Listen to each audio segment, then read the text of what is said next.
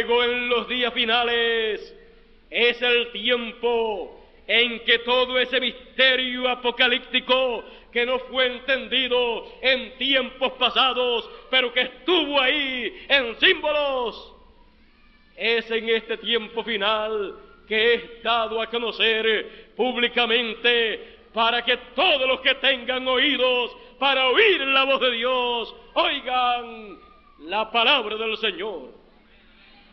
Por eso es que en el capítulo 22 del Apocalipsis y verso 10 es dicho, y me dijo, no selle las palabras de la profecía de este libro, porque el tiempo está cerca.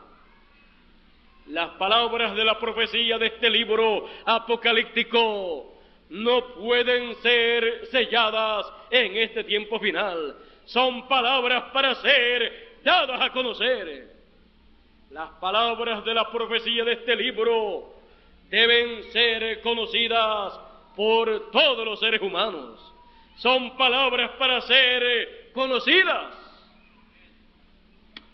Es el libro en donde hay una grande bienaventuranza al oír las palabras de este libro. Y así como hay una grande bienaventuranza, una grande bendición para los que oyen y guardan las palabras de la profecía de este libro, también hay una grande maldición para los que le quiten o le añadan a las palabras de la profecía de este libro.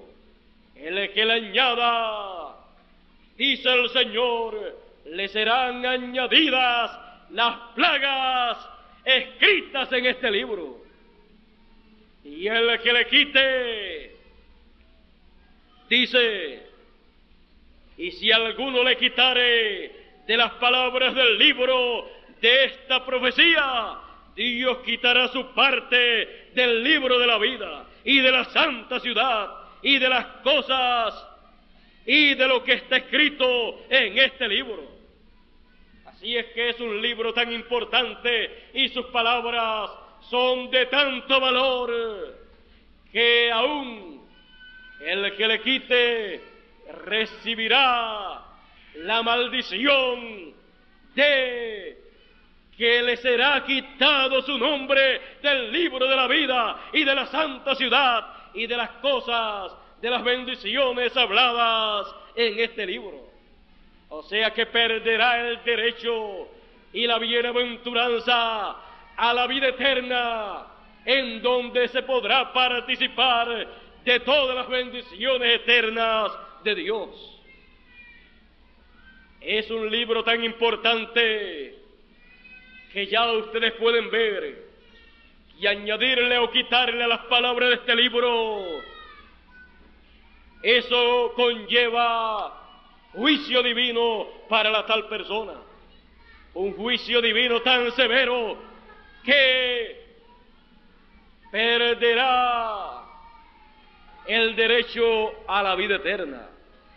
Pero también para los que oyen las palabras de la profecía de este libro, hay una bienaventuranza tan grande que no puede ser expresada con palabras, pues los que oyen las palabras de la profecía de este libro, entonces tendrán derecho a todas las bendiciones habladas en este libro. Esas personas entonces participarán por toda la eternidad de todas las bendiciones escritas en este libro. Por eso, las palabras de la profecía de este libro son palabras que todos deben conocer, porque son palabras que al recibirlas se estarán recibiendo las grandes bendiciones de Dios, se estarán recibiendo todas las cosas que todo ser humano desea para toda la eternidad. Pero si usted desconoce las palabras de la profecía de este libro, no podrá tener la bienaventuranza, porque como usted va a creer, va a guardar y va a recibir una cosa que usted ni ha oído ni ha conocido. Eso es imposible. Usted no puede decir que cree una palabra a menos que primero no la haya escuchado.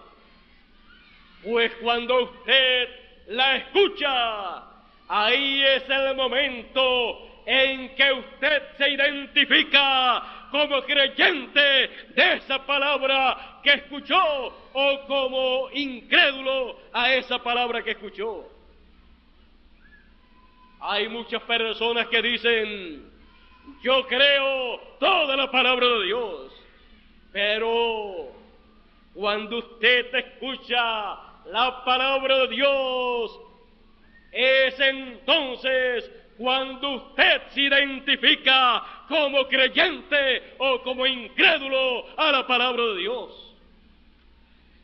Y como, y como alguna persona va a decir que cree el Apocalipsis si primero no oye las palabras de la profecía apocalíptica.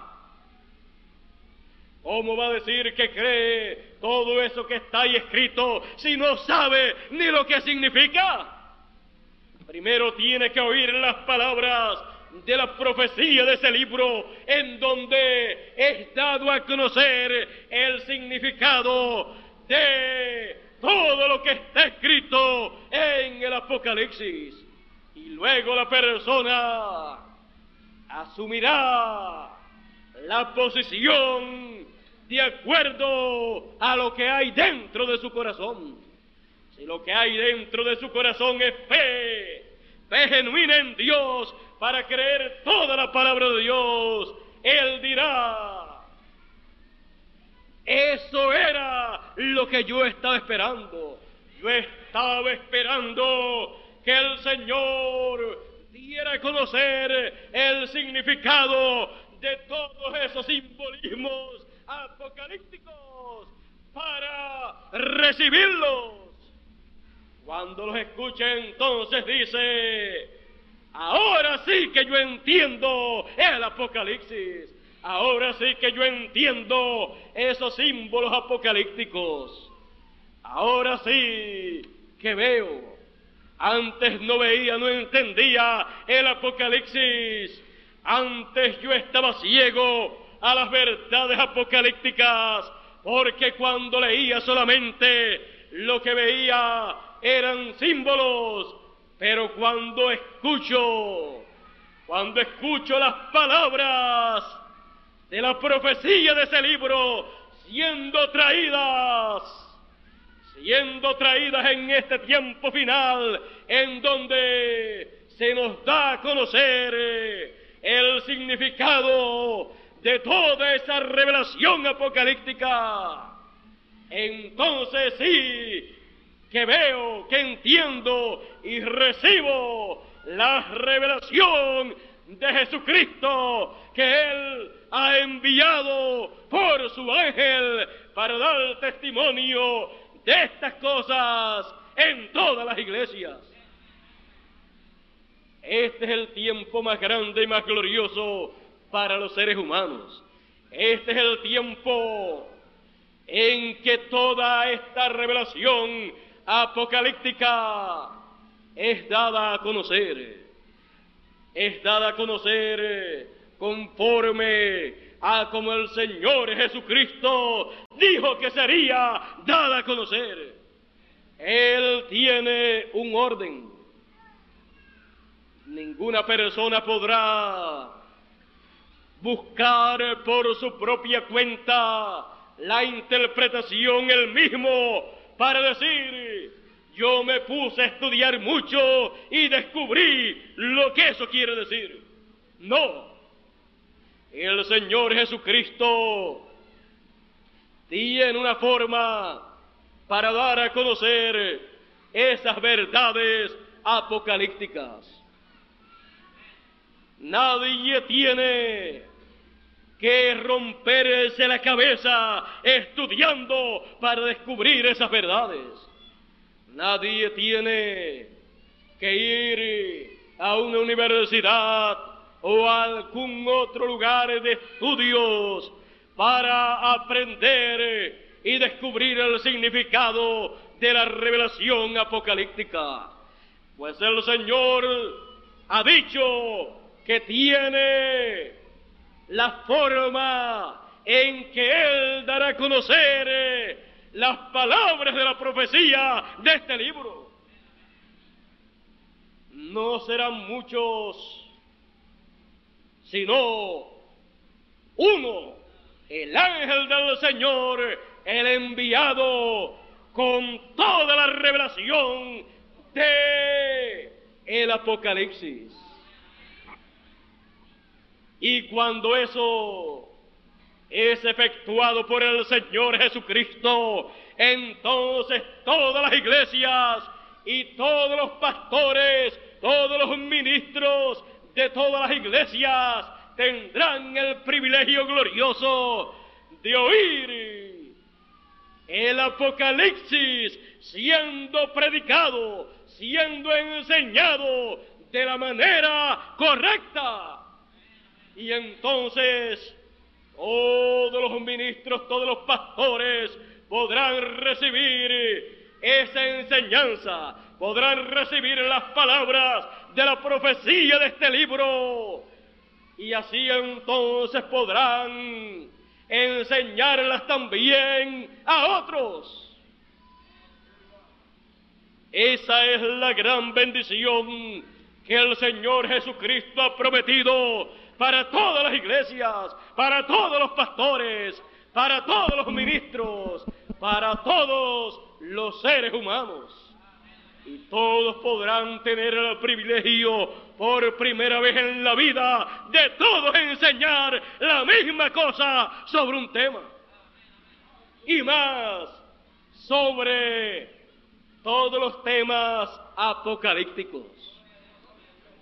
Dios nunca tiene dos enseñanzas de la misma cosa y que las dos estén correctas.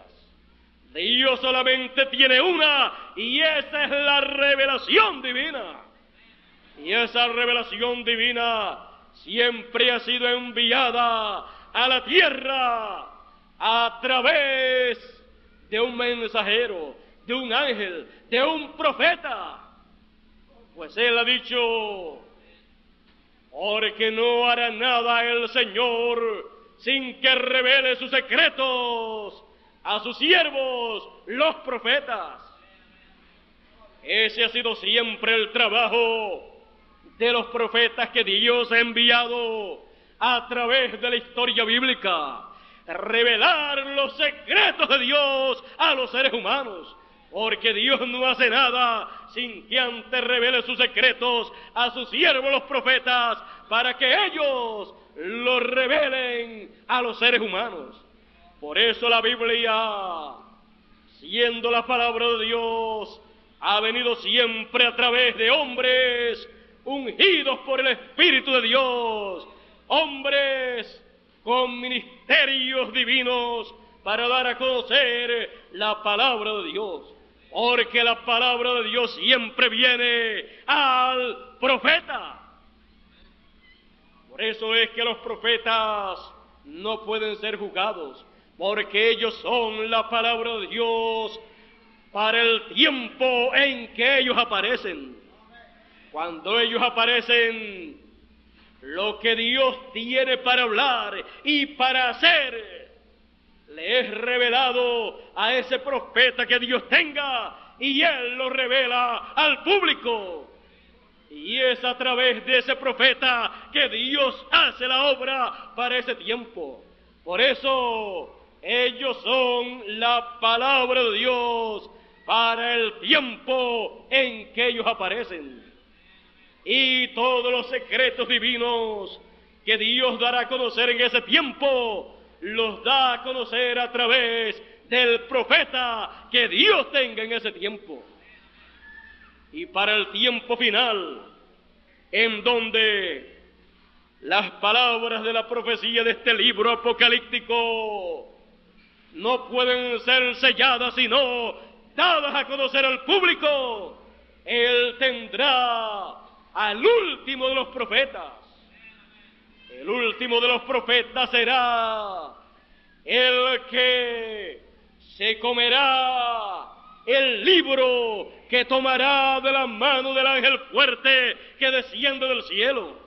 Ese ángel fuerte que desciende del cielo es el Señor Jesucristo en su segunda venida. Él viene con el libro abierto en su mano, el libro que primero estaba sellado.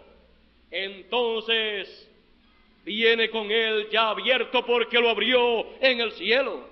En el cielo estaba sellado, lo tomó él de la mano del Dios Todopoderoso, lo abrió y desciende a la tierra en su segunda venida con el libro abierto y llega directamente al último de los profetas. Cuando llega a él, entonces el último de los profetas recibe la voz divina de tomar, de pedirle ese libro al ángel, tomarlo y comérselo. Y el ángel le dice, tómalo, cómetelo, será dulce en tu boca y en tu vientre será amargo. Así es que va a ser amargo en tu vientre, pero no te preocupes, en tu boca, en tu paladar, será dulce como la miel. Dice que se comió el libro. Ahora recuerden, Juan el discípulo amado, Juan el teólogo, el apóstol San Juan, allí estaba representando al último de los profetas.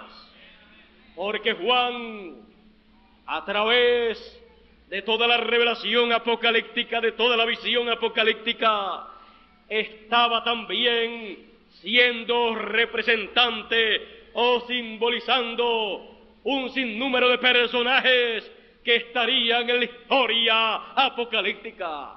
Juan en algunas ocasiones también representa a la iglesia del Señor.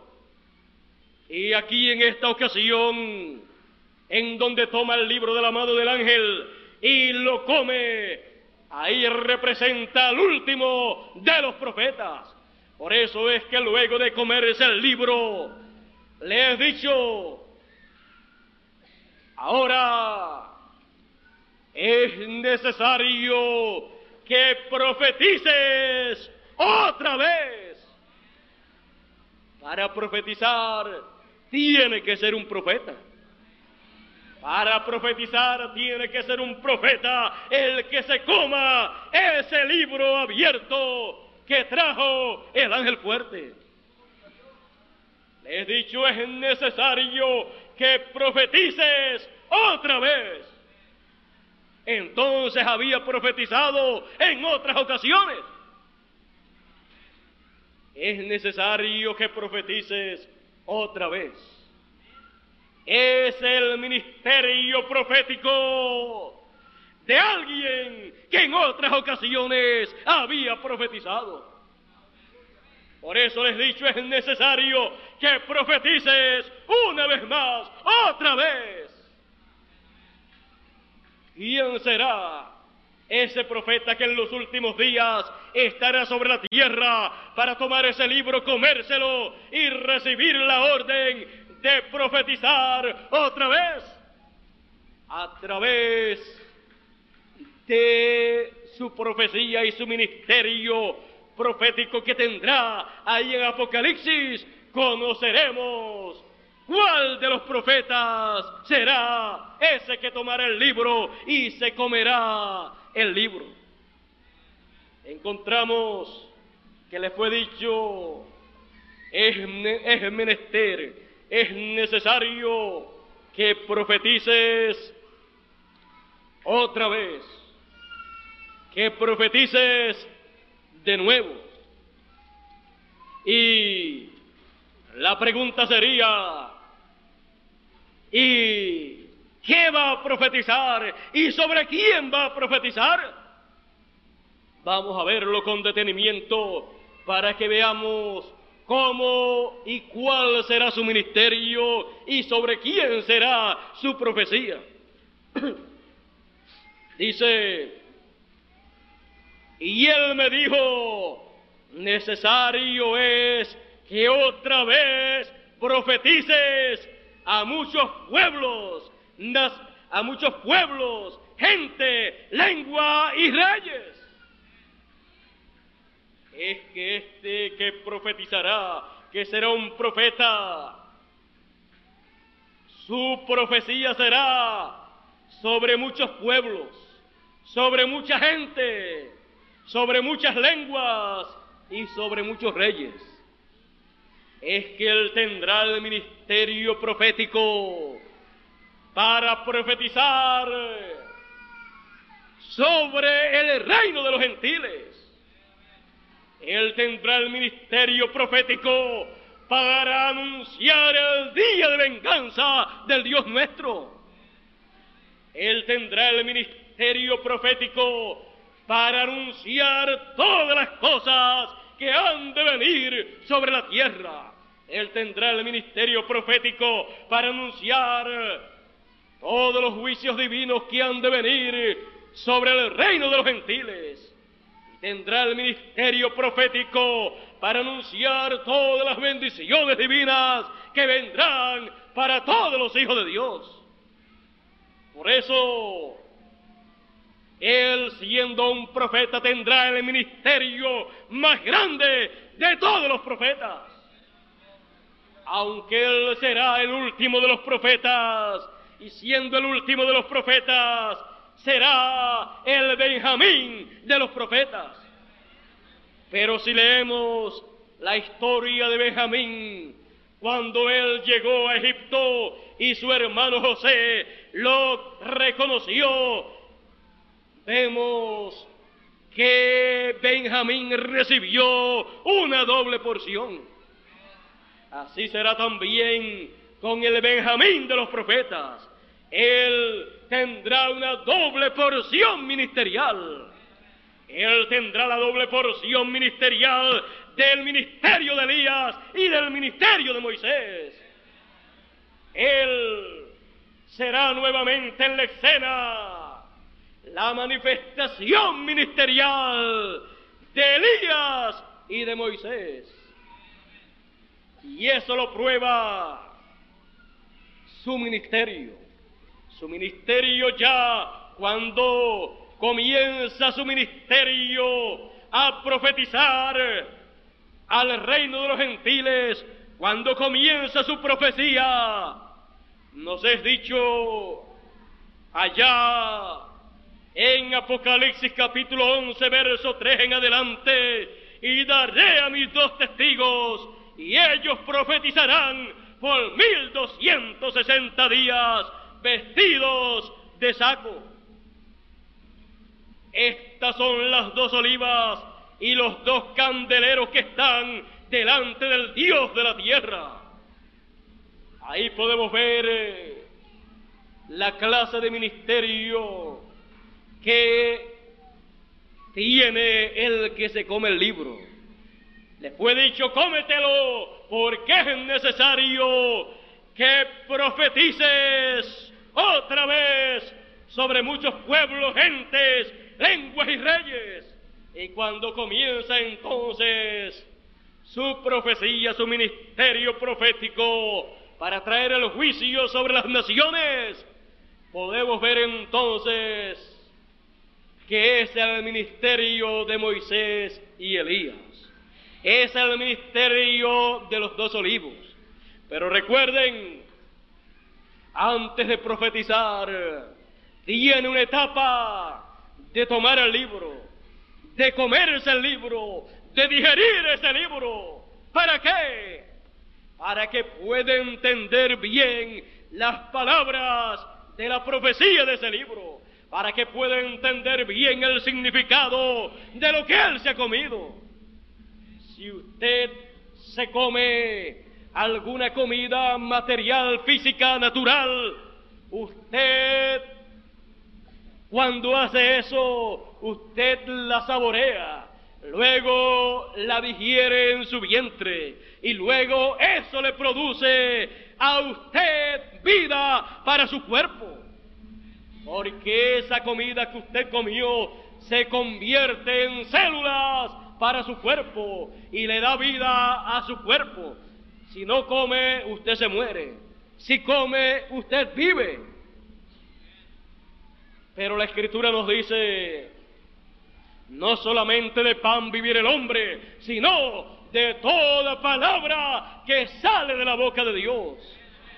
Así es que esta palabra, ese libro abierto que trae el fuerte, siendo la palabra de Dios, es el alimento espiritual que se comerá el último de los profetas para que se le convierta a él en carne, para que ese alimento, esa palabra, se haga carne en él. Y cuando se la haya comido y la haya digerido, la palabra estará hecha carne en un hombre. Entonces él podrá profetizar sobre muchos pueblos, sobre muchas naciones, sobre muchas gentes y sobre muchos reyes. Él podrá anunciarle, anunciarle los juicios, las plagas que han de venir sobre los reinos gentiles. Él podrá anunciarle todas esas cosas. Él podrá decirle que ya el tiempo de los gentiles ha terminado y que es tiempo para el reino de Dios comenzar. Él entonces ya con esa palabra que se ha comido, con ese libro que se ha comido y ha digerido, Él podrá profetizar porque tiene la palabra, el libro misterioso que fue abierto en el cielo y fue traído a la tierra. Ya Él lo tiene por dentro. Él hablará de acuerdo a lo que tendrá por dentro. En Él estarán nuevamente cumplidas las palabras que Dios le dijo a Moisés. Yo pondré mi, mi, palabra en tu boca y tú hablarás lo que yo te mandare. Si la pone en la boca de Moisés la palabra, pues se la come. Y cuando se la come, después cuando habla, habla de acuerdo a lo que se comió. Por eso también encontramos allá en el Antiguo Testamento que Dios le dijo a uno de sus profetas, toma el rollo. Recuerden que antes la Biblia era en forma de rollos, no era en forma de libro como hoy tenemos. Le fue dicho, toma el rollo, toma ese libro y cómetelo. Será dulce a tu boca y amargo en tu vientre. Y después le fue dicho, y luego profetiza la casa de Israel. Siempre que Dios le ordena a un hombre, a un profeta comerse el libro divino, la palabra de Dios, es para que después profetice. Así es que Dios trata con sus profetas. Ningún profeta ha salido profetizando sin primero recibir la palabra de Dios y comérsela. Porque la palabra de Dios es el pan espiritual que Él se puede comer para después hablar, para después profetizar. Porque si sale profetizando sin haber oído la voz de Dios, estará profetizando de su propia cuenta. Y si profetiza de su propia cuenta, es un falso profeta. Pero Dios para este tiempo tendrá un verdadero profeta. No tendrá muchos profetas, sino un profeta. Hay muchos falsos profetas que profetizan, que hablan de acuerdo a sus ideas, a su imaginación. Pero Dios ha prometido que enviará uno que se comerá el libro y entonces recibirá la orden divina para profetizar a muchos pueblos, a muchas naciones, a muchas lenguas y a muchos reyes. Él será el que tendrá el ministerio profético para dar a conocer eh, todas estas cosas apocalípticas a todas las naciones, a todos los pueblos, a todas las gentes, a todos los reyes, a todas las lenguas y a todas las iglesias. Será de grande bendición para aquellos que puedan verlo en los días finales, porque podrán recibir la palabra divina que Él se comió. Y entonces las personas también podrán comerse ese mismo alimento que les será dulce a su paladar, aunque le sea amargo al vientre. Cuando se habla de, de, algo amargo al vientre en profecía bíblica, se habla de que por causa de comerse la palabra de Dios, luego le vendrán pruebas, persecuciones, aflicciones por recibir la palabra de Dios. Pero aunque vengan pruebas y problemas y persecuciones, a nuestro paladar espiritual es dulce la palabra de Dios. Es realmente el alimento espiritual que satisface al alma, al alma de cada persona. Este es un tiempo en que Dios dijo que habría hambre sobre la tierra, pero no hambre de pan ni sed de agua, sino de oír la palabra de Dios. Y en este tiempo Dios enviará conforme a su promesa a su ángel mensajero, a su profeta mensajero, para que les traiga a los seres humanos la palabra de Dios, el pan de vida eterna. Pues no solamente de pan literal vivir el hombre, sino de toda palabra que sale de la boca de Dios.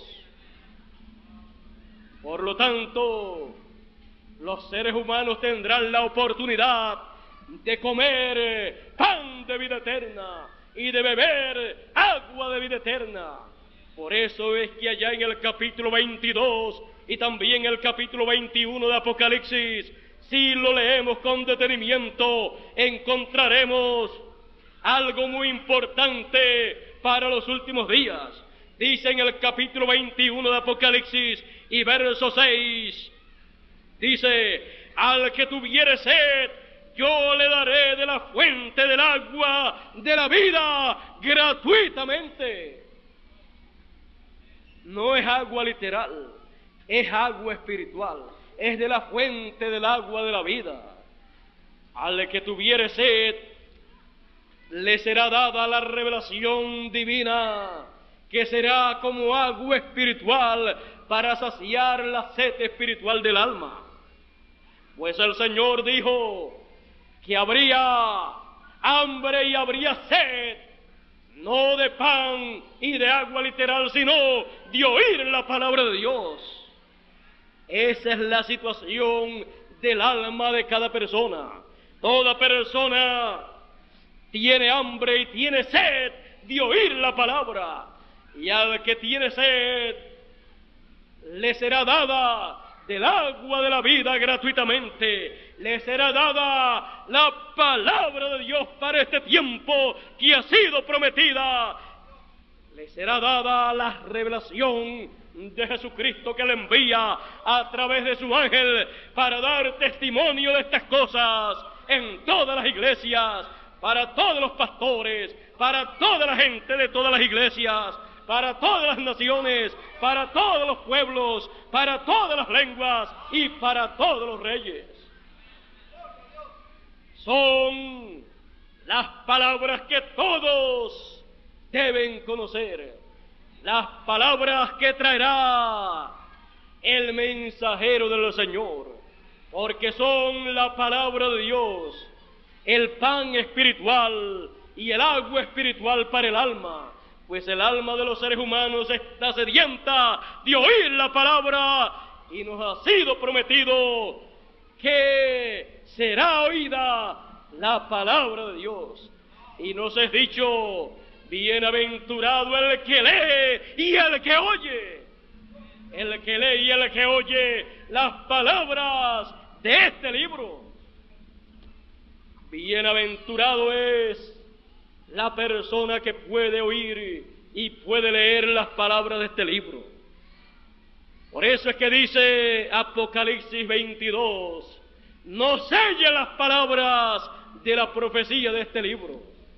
No pueden ser selladas sino dadas a conocer a los seres humanos, pues esto es lo que el alma de los seres humanos está necesitando, esto es lo que está esperando. Estas son las palabras que todos deben conocer. Palabras que todos deben conocer. Palabras de vida eterna. Las palabras de la profecía de este libro apocalíptico. Palabras que todos deben conocer. Porque el que las conozca y las reciba será bienaventurado porque recibirá todas las bendiciones habladas en el libro del Apocalipsis. Entrará a la santa ciudad de Jerusalén. El nombre nuevo del Señor y el nombre de Dios estará escrito en la frente de aquellos que oigan las palabras de la profecía de este libro y las guarden. No es que le va a ser escrito el nombre nuevo del Señor Jesucristo y el nombre eterno de Dios literalmente en la frente, sino que cuando se habla de escribirle el nombre en la frente, eso significa que le será dada la revelación del nombre nuevo del Señor Jesucristo y del nombre eterno de Dios. Y cuando se habla de la frente, se habla de la mente. Tendrán en su mente, en su conocimiento, el nombre eterno de Dios, que es el nombre nuevo del Señor Jesucristo. Eso es lo que significa escribirle el nombre de Dios y el nombre nuevo del Señor. También encontramos que el pueblo hebreo, los 144 mil, también han de tener escrito en sus frentes el nombre del Señor. Toda persona que escuche y reciba las palabras de la profecía de este libro estará recibiendo toda la revelación divina de Jesucristo y por lo tanto todo lo que ha sido hablado en el libro de Apocalipsis será una realidad para él. Todo eso que fue mostrado en forma de símbolo les será dado a conocer y entonces recibirán todas esas bendiciones habladas ahí. Por ejemplo, tenemos la promesa apocalíptica de que a la que venciere le será dada la estrella resplandeciente de la mañana. No es que se va a tomar una estrella literal, la estrella de la mañana, para dársela a cada uno de los vencedores hay solamente una estrella. No se le puede dar a todo el mundo la misma estrella. Pero la estrella resplandeciente de la mañana que se ve en las mañanas representa al Señor Jesucristo. Pues el Señor Jesucristo dijo, yo soy la estrella resplandeciente de la mañana. Entonces, ¿qué es lo que va a recibir el vencedor cuando reciba la estrella resplandeciente de la mañana? Lo que va a recibir es la revelación de la segunda venida del Señor. Pues Él aparece en la escena en su segunda venida como la estrella resplandeciente de la mañana con su mensaje iluminando el entendimiento, la mente y el alma de los seres humanos.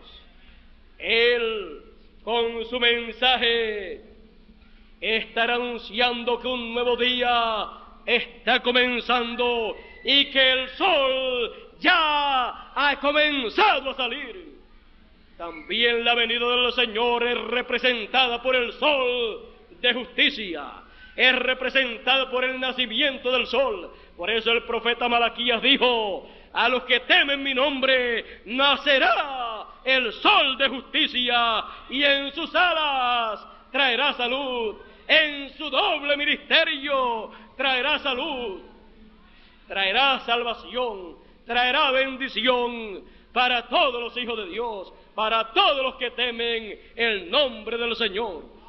Por eso fue que en el monte de la transfiguración, cuando el Señor allí mostró en aquella gran visión la venida del Hijo del Hombre en los días finales, allí Él se transfiguró delante de sus discípulos y su rostro resplandeció como el sol en toda su fuerza, porque el sol representa a Cristo, representa al Hijo del Hombre viniendo por segunda vez en los días finales. Por eso, cuando a los que temen el nombre del Señor les nazca el sol de justicia, lo que les nacerá será la segunda venida del Señor. Ellos la verán y serán iluminados por la luz del Señor en su segunda venida. Ellos serán iluminados por la revelación divina que Él traerá para darle a conocer a todos los que temen el nombre del Señor todas las cosas que Él quiere que ellos conozcan. Así está prometido para los días finales. Así es como Él prometió y así es como Él estará haciendo en estos días finales. Por eso, estas palabras las palabras de la profecía de este libro apocalíptico son palabras que todos deben conocer, porque son palabras de vida eterna. El que las recibe, recibe vida eterna, recibe el agua de la vida, el agua espiritual de la vida eterna es la palabra, el mensaje. Por lo tanto, Toda persona que vive sobre esta tierra en estos días finales tiene la oportunidad para tomar del agua de la vida eterna gratuitamente. Pero hay algo que toda persona debe entender. Toda persona debe comprender que ella, la persona, debe estar interesado en tomar de esa agua, debe también tener sed y debe reconocer que tiene sed. Por eso aquí en Apocalipsis 22, verso 17 nos dice, y el Espíritu y la esposa dicen, ven. Y el que oye, diga, ven. Y el que tiene sed, venga. Y el que quiera, tome del agua de la vida de balde, gratuitamente. Aquí usted puede ver que hay una oportunidad para toda persona. Dice, el que tenga sed, venga. Y el que quiera, tome del agua de la vida gratuitamente. A nadie se le obligará a tomar del agua de la vida gratuitamente. A nadie se le obligará a tomar del agua de la revelación divina, de las palabras del libro de esta profecía. El que quiera tomar, tomará voluntariamente. Porque el que quiera tomar, él tomará porque entenderá las palabras de la profecía de este libro a medida que las vaya escuchando. Y él entonces dirá, esto era lo que yo estaba esperando. Yo sabía que algún día vendría un mensaje y yo lo veo y yo sé que es este y yo lo estoy recibiendo. Estoy tomando de ese mensaje, estoy tomando de esa agua de vida eterna y lo estoy haciendo sin que nadie me obligue. Lo estoy haciendo porque deseo tomar de esa revelación. Eso es así, porque cada persona tiene libre albedrío. Nadie le puede obligar a nadie a recibir las palabras de la profecía de este libro, que son el agua de vida eterna para toda persona. Toda persona tiene que recibirlas y tomarlas porque desea tomar de ellas. Así es que tenemos que comprender que siendo de esa manera, entonces toda persona necesita conocer las palabras de la profecía de este libro para que pueda voluntariamente tomar esas palabras de la profecía de este libro y tomar de ellas, tomar de esa agua espiritual para saciar su sed espiritual. Todos han tenido sed espiritual de conocer el significado de la revelación apocalíptica. Y este es el tiempo para conocerla. Y este es el tiempo para tomar de esa agua espiritual de la revelación de Jesucristo. Este es el tiempo que todos estaban esperando. Y estas son palabras que todos deben conocer, las palabras de la profecía de este libro apocalíptico. Son las palabras que todos deben conocer, deben conocerlas para poder, para poder eh, tomar de esa agua espiritual de vida eterna. La invitación, la oportunidad está para todo el que tenga sed, para todo el que tenga sed de conocer el significado del Apocalipsis, para todo el que tenga sed de beber de la palabra de Dios para este tiempo. Y por eso estas palabras de la profecía de este libro son palabras que todos deben conocer. Ya vimos cuáles son las palabras que todos deben conocer. Son las palabras de la profecía del libro apocalíptico, de la revelación apocalíptica. Por lo tanto, tome de esas palabras, beba de esa agua, de esas palabras, para que tenga vida eterna. Palabras que todos deben conocer. Dios les bendiga, Dios les guarde y les ayude para que todos tomen siempre de esas palabras que están siendo dadas a conocer porque son palabras que todos deben conocer. Y cuando son conocidas, entonces pueden ser recibidas.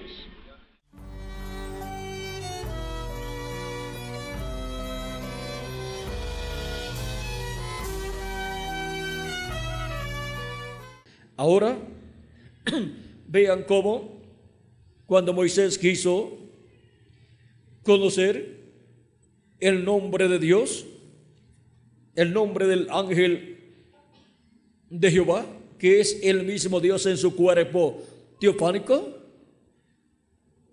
Dios le reveló ahí a Moisés ese nombre y le dio cuatro letras que son la Y, o sea, la Y, la H, la W y la H. Y ese fue el nombre dado por Dios a Moisés como el nombre de Dios. En Levítico, en el Éxodo, capítulo 23 y versos y versos 20 en adelante, también se nos habla del nombre de Dios y dice así, capítulo 23, verso 20 al 23 del Éxodo dice, he aquí yo envío mi ángel delante de ti para que te guarde en el camino y te introduzca en el lugar que yo he preparado. Guárdate delante de él y oye su voz, no le seas rebelde, porque él, porque él no perdonará vuestra rebelión, porque mi nombre está en él. Pero si en verdad oyeres su voz e hicieres todo lo que yo te dijere, seré enemigo de tus enemigos y afligiré a los que te afligieren, porque mi ángel irá delante de ti y te llevará a la tierra del amorreo, del eteo, del fereceo, del cananeo, del ebeo y del jebuseo, a los cuales yo haré destruir. Ahora, el nombre eterno de Dios, ¿dónde dice Dios que está? En su ángel en el ángel de Jehová, el cual apareció a Moisés, el cual es el mismo Dios en su cuerpo teofánico. O sea que el nombre eterno de Dios está colocado en el cuerpo teofánico de Dios. Y por eso es que se reveló a Moisés como el yo soy, o sea, como Y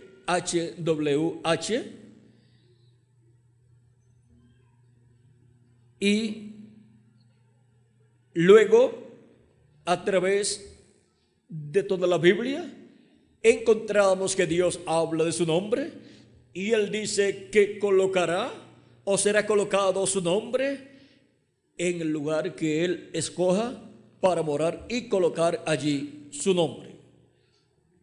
El nombre de Dios en medio del pueblo hebreo estaba en el templo, en el lugar santísimo, donde estaba el ángel de Jehová, el ángel del pacto manifestado sobre el propiciatorio en la luz de la Shekinah. Allí estaba el nombre de Dios. ¿Por qué? Porque allí estaba el ángel del pacto, el ángel de Jehová.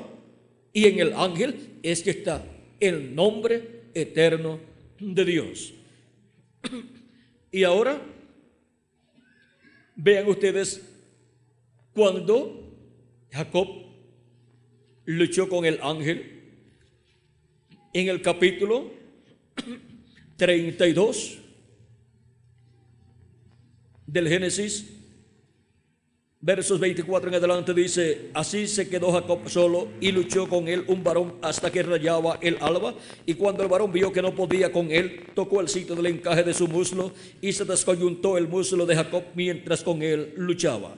Y dijo, déjame porque raya el alba. Y Jacob le respondió, no te dejaré si no me bendices. Ahora vean dónde está la bendición de Dios. Está y la trae el ángel de Jehová y por eso Jacob quiere aquí que el ángel lo bendiga, porque él sabe que ese ángel es el mismo Dios en su cuerpo teofánico, apareciendo en la forma de un varón de otra dimensión, un hombre de otra dimensión. O sea, ese es un cuerpo angelical de la sexta dimensión. Y el varón le dijo, ¿cuál es tu nombre? Y él respondió, Jacob. Y el varón le dijo, no se dirá más tu nombre Jacob, sino Israel, porque has luchado con Dios y con los hombres y has vencido. Entonces Jacob le preguntó y dijo, declárame ahora tu nombre. Y el varón respondió, ¿por qué preguntas por mi nombre? Y lo bendijo allí. Aquí vean ustedes, no le quiso revelar a Jacob su nombre. Ahora podemos ver cómo el ángel de Jehová, este hombre de la sexta dimensión, en donde el Dios creador de los cielos y de la tierra está habitando.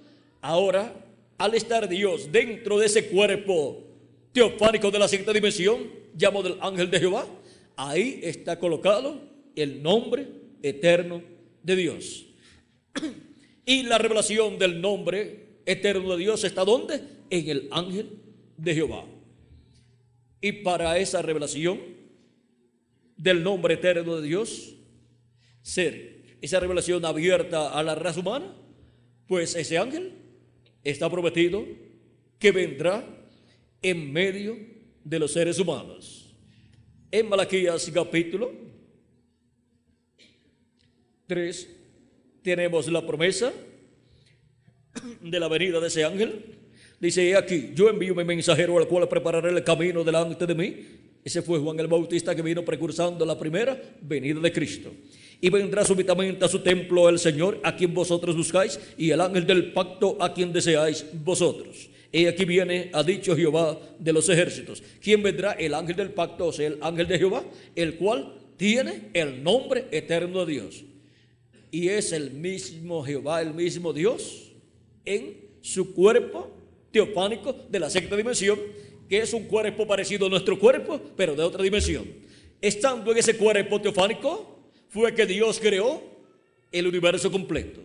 Toda la creación la llevó a cabo manifestado en ese su cuerpo teofánico. Y vean ustedes, allí estaba el nombre eterno de Dios. Y ahora,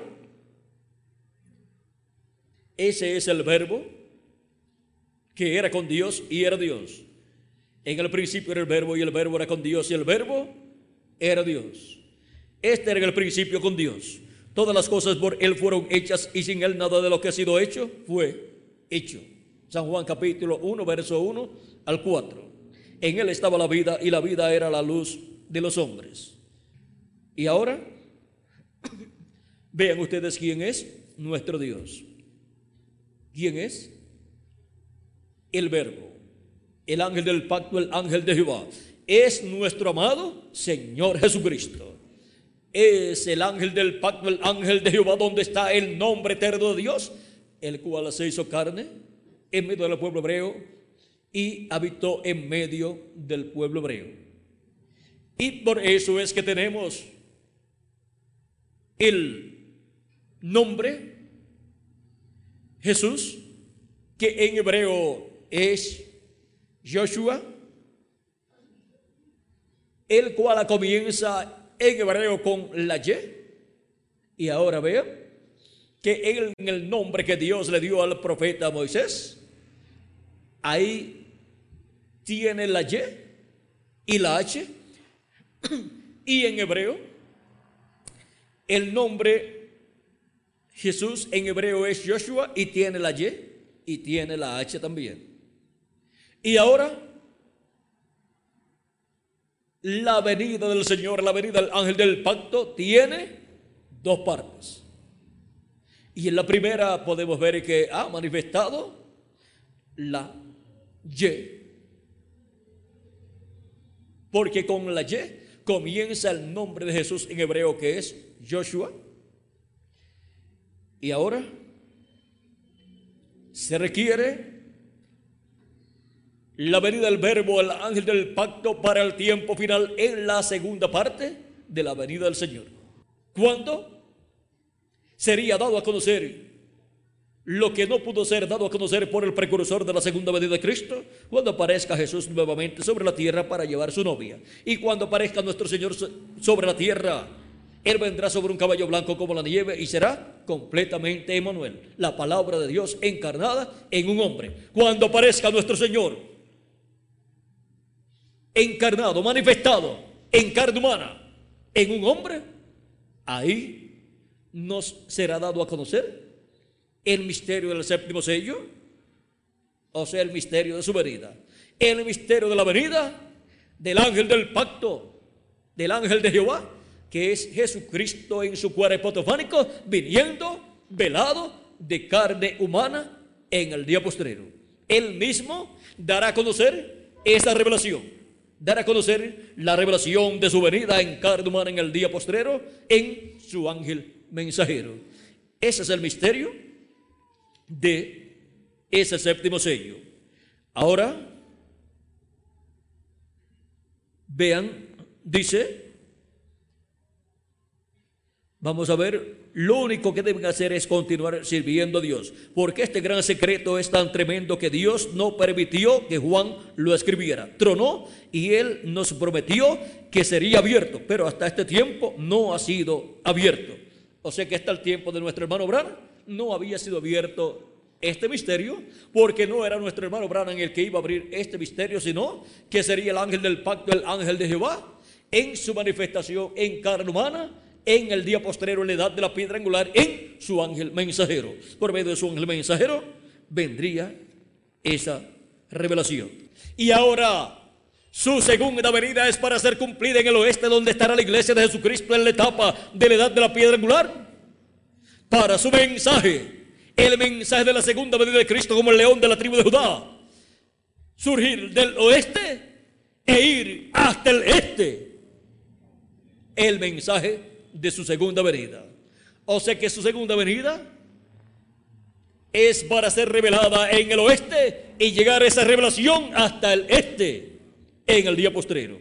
Y la tierra será llena del conocimiento de la gloria de Jehová como las aguas cubren el mar, dando a conocer el misterio de su segunda venida. Con el conocimiento de su segunda venida, la tierra será llena del conocimiento divino. Y su programa para la segunda venida de Cristo en su obra de reclamo, en donde las bendiciones de Dios serán derramadas sobre todas las personas que tienen sus nombres en el libro de la vida, en el libro de Dios. Sigue diciendo,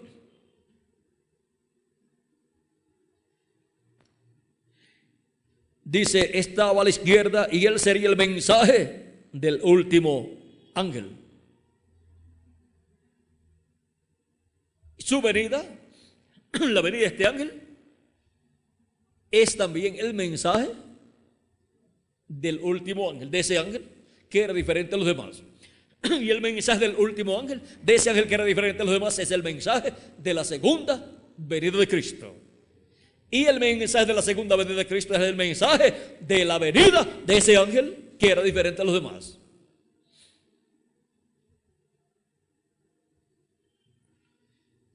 Un, dice, estaba a la izquierda y él sería el mensaje del último ángel, uno muy extraordinario. Recuerdan cómo dije que tenía su cabeza alzada y sus alas tan poderosas y agudas, y como dije que voló directamente a mí. Ahora, eso es el séptimo sello. ¿Qué es el séptimo sello? Pues el ángel que era diferente a los demás, viniendo. Y ahora aquí aparece en el cielo en una nube y luego tiene que aparecer manifestado en la tierra en carne humana en el día postrero. Siendo la venida del ángel que era diferente a los demás, la venida del jinete del caballo blanco de Apocalipsis 19, la venida del Señor viniendo en el día postrero, o sea, la venida de la palabra encarnada en un hombre. Eso es este séptimo sello. ¿Qué es este séptimo sello? Pues el ángel que era diferente de los demás, viniendo en el día postrero y manifestándose en la tierra, en carne humana, en su ángel mensajero. Pero su ángel mensajero no es el Señor Jesucristo. Pero en él estará manifestado Jesucristo, el ángel del pacto, el ángel de Jehová, el verbo, la palabra encarnada en el día postrero. Y viene el verbo, la palabra encarnada en el día postrero con un nombre nuevo. Ese es el nombre eterno de Dios. Ahora, ¿cómo viene este séptimo sello? Viene como vino Juan el Bautista. Juan el Bautista vino con el espíritu y virtud de Elías. Y en el día posterior viene el ministerio de Elías por quinta ocasión. En un velo de carne. Y viene el ministerio de Moisés por segunda ocasión en un velo de carne. Y viene el ministerio de Jesús por segunda ocasión en un velo de carne. En el mismo velo de carne de donde el Hijo del Hombre esté manifestado, ahí estarán los ángeles del Hijo del Hombre también. O sea, los ministerios de Moisés y Elías. Por eso viene como Juan el Bautista y viene también como nuestro Señor Jesucristo naciendo allá en un establo en Belén de Judea. Ahora podemos ver este misterio y podemos ver la bendición que hay. La bendición que hay al invocar el nombre de Dios. Y durante el reino milenial, el que se bendiga en la tierra, se bendecirá en el Dios del amén. O sea, en el nombre del Dios del amén. Porque ahí es donde está la bendición para la raza humana durante el reino milenial. Y ese es el nombre nuevo de Jesucristo y nombre eterno de Dios. Ese es el nombre del ángel del pacto del ángel de Jehová. Pues Dios dijo en el Éxodo capítulo 23, versos 20 al 23, Él dijo, he aquí yo envío mi ángel delante de ti para que te guarde en el camino y te introduzca en el lugar que yo he preparado. Guárdate delante de él y oye su voz. No le seas rebelde, porque él no perdonará vuestra rebelión, porque mi nombre está en él. Y ahora, así como el nombre de Dios está en el ángel del pacto, el ángel de Jehová, el ángel de Dios, ahora el nombre que está en el ángel de Jehová.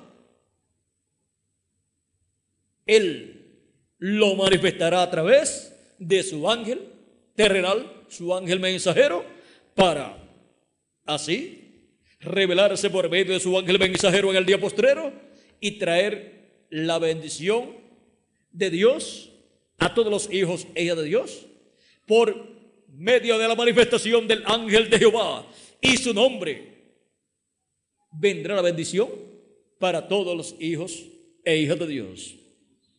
Y ahí vendrá la fe, la revelación para ser transformados y raptados en el día postrero. En el mensaje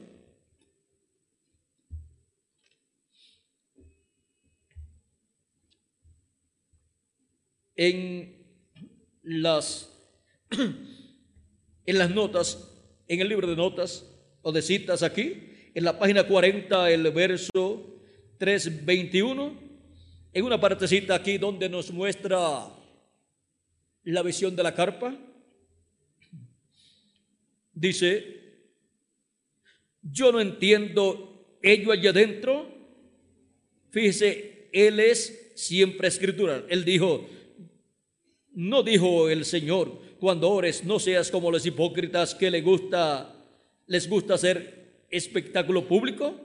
Dijo, entra en tu cámara y cuando lo hagas, cerrada la, cierra la puerta y luego ora a tu Padre que, que ve en secreto y el que ve en secreto te recompensará en público. Y él dijo, ¿tú recuerdas ese nombre que buscabas esa vez que soñaste de ello?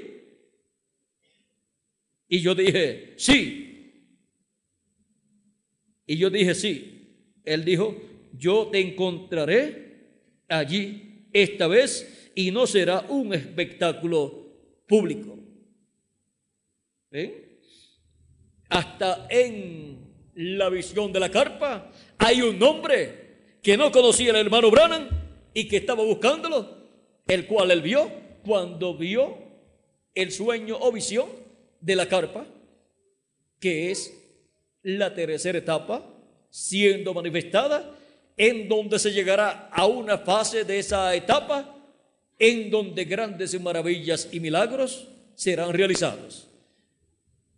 Y por cuanto ahí está el ángel de Jehová, el ángel del pacto, recuerden que voló la columna de fuego, voló hacia ese lugar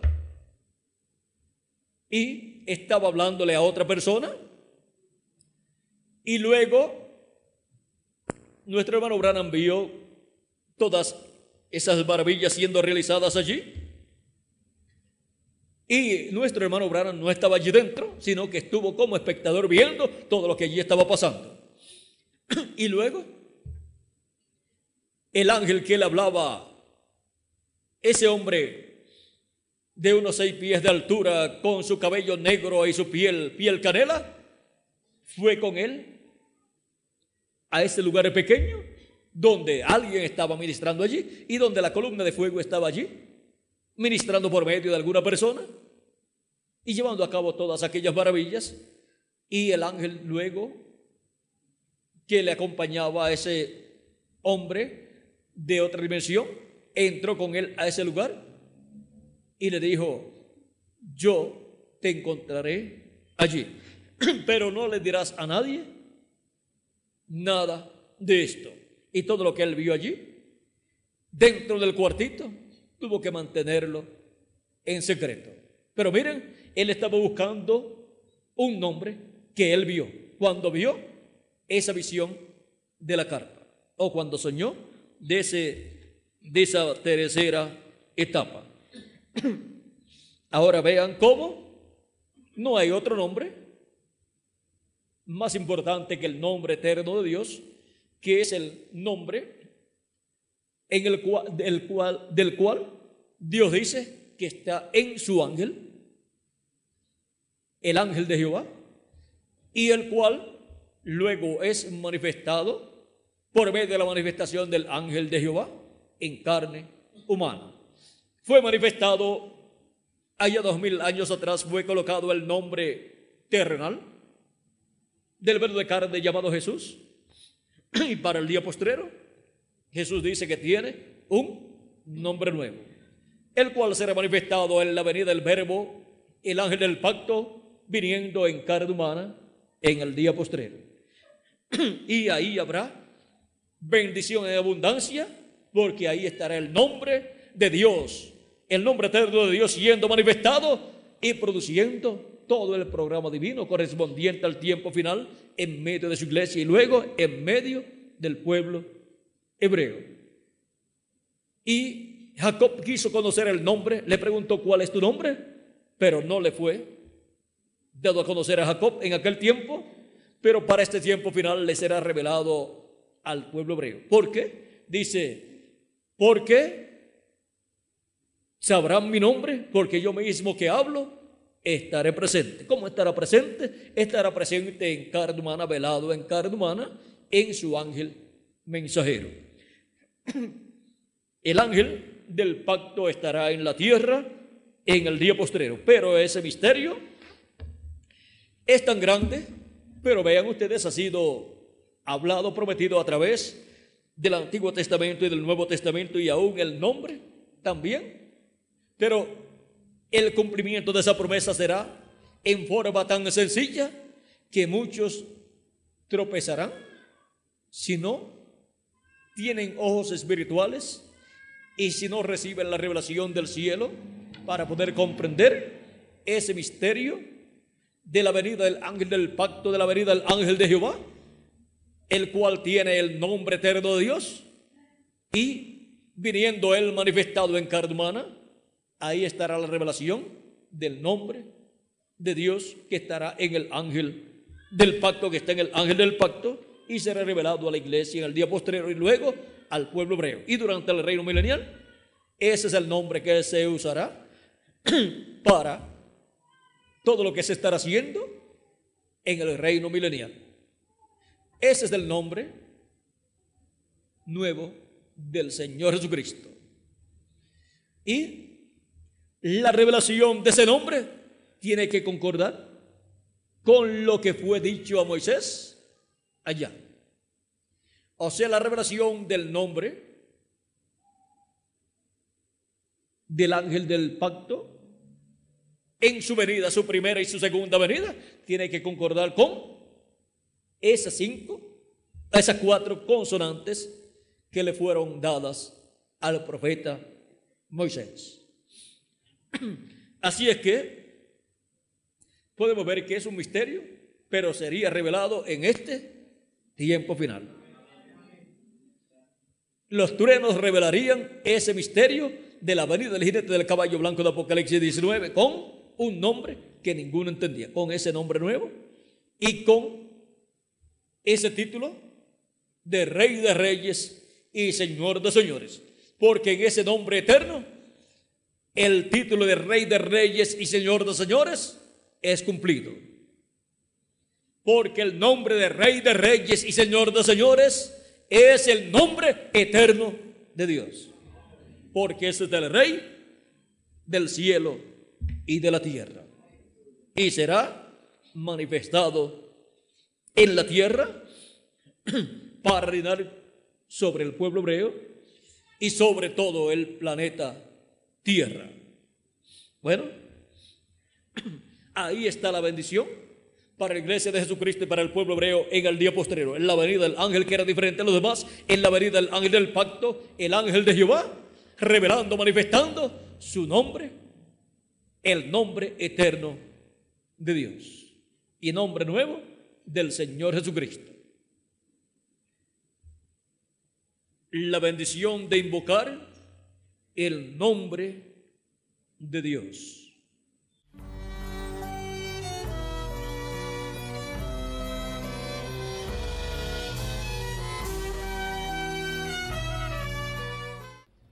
Luego del tema de la primera venida de Cristo y su obra de redención, el otro tema más importante para la raza humana. Ven, tenemos dos temas bien importantes para la, para la raza humana, son los temas más importantes. La primera venida de Cristo y el segundo tema es la segunda venida de Cristo. Y ahora, ese es el tema de la promesa del día posterior la segunda venida de Cristo, la venida del Hijo del Hombre con sus ángeles para pagar a cada cual, a cada uno conforme a sus obras, nos dice Jesús en San Mateo capítulo 16, versos 27 al 28, dice, porque el Hijo del Hombre vendrá en la gloria de su Padre con sus ángeles, y entonces pagará a cada uno conforme a sus obras. De cierto, os digo que hay algunos de los que están aquí que no gustarán la muerte hasta que hayan visto al Hijo del Hombre viniendo en su reino. Y luego tomó a Pedro, a Jacob y a Juan su hermano y subió con ellos a un monte alto y allí él les mostró la visión de lo que será la venida del Hijo del Hombre en el día postrero. Dice seis días después, capítulo 17 de San Mateo, seis días después, Jesús tomó a Pedro, a Jacobo y a Juan su hermano y los llevó a un monte, a un monte alto y se transfiguró delante de ellos y resplandeció su rostro como el sol y sus vestidos se hicieron blancos como la luz y aquí aparecieron Moisés y Elías hablando con él. Entonces Pedro dijo a Jesús, Señor, bueno es para nosotros que estemos aquí. Si quieres, hagamos aquí tres enramadas, una para ti, otra para Moisés y otra para Elías. Mientras él aún hablaba, una nube de luz los cubrió y aquí una voz desde la nube que decía, este es mi Hijo amado, en quien tengo complacencia. A él oíd. En este pasaje tenemos la visión de la segunda venida de Cristo con sus ángeles mostrada aquí. Por eso miren como continúa diciendo aquí. Al oír esto, los discípulos se postraron sobre sus rostros y tuvieron gran temor. Entonces Jesús se acercó y los tocó y dijo, levantaos y no temáis. Y alzando ellos los ojos, a nadie vieron, sino a Jesús solo. Cuando descendieron del monte, Jesús les mandó, diciendo, no digáis a nadie la visión. Es una visión allí que Dios le está mostrando a ellos, porque allí le está mostrando en esa visión la segunda venida de Cristo, la venida del Hijo del Hombre con sus ángeles, lo cual se cumplirá en el tiempo final o día postrero en la venida del Hijo del Hombre, que es la profecía mayor de la cual se ha hablado para el día postrero, para el tiempo final, tanto en el Antiguo Testamento como en el Nuevo Testamento. Esa fue la profecía más grande dada en el Antiguo Testamento y Nuevo Testamento para el día postrero.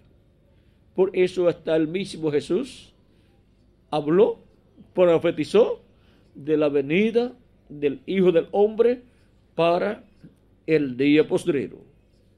Y ahora le dice a ellos, no digan a nadie la visión hasta que el Hijo del Hombre resucite de los muertos.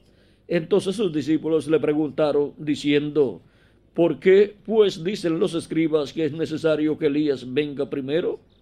Respondiendo Jesús les dijo, a la verdad, Elías viene primero y restaurará todas las cosas. Mas os digo que Elías ya vino y no le conocieron, sino que hicieron con él todo lo que quisieron. Así también el Hijo del Hombre padecerá de ellos. Entonces los discípulos comprendieron que les había hablado de Juan el Bautista. ¿Por qué? Porque Juan el Bautista era el Elías que tenía que venir en aquel tiempo preparándole el camino al Señor, preparándole el camino al Mesías.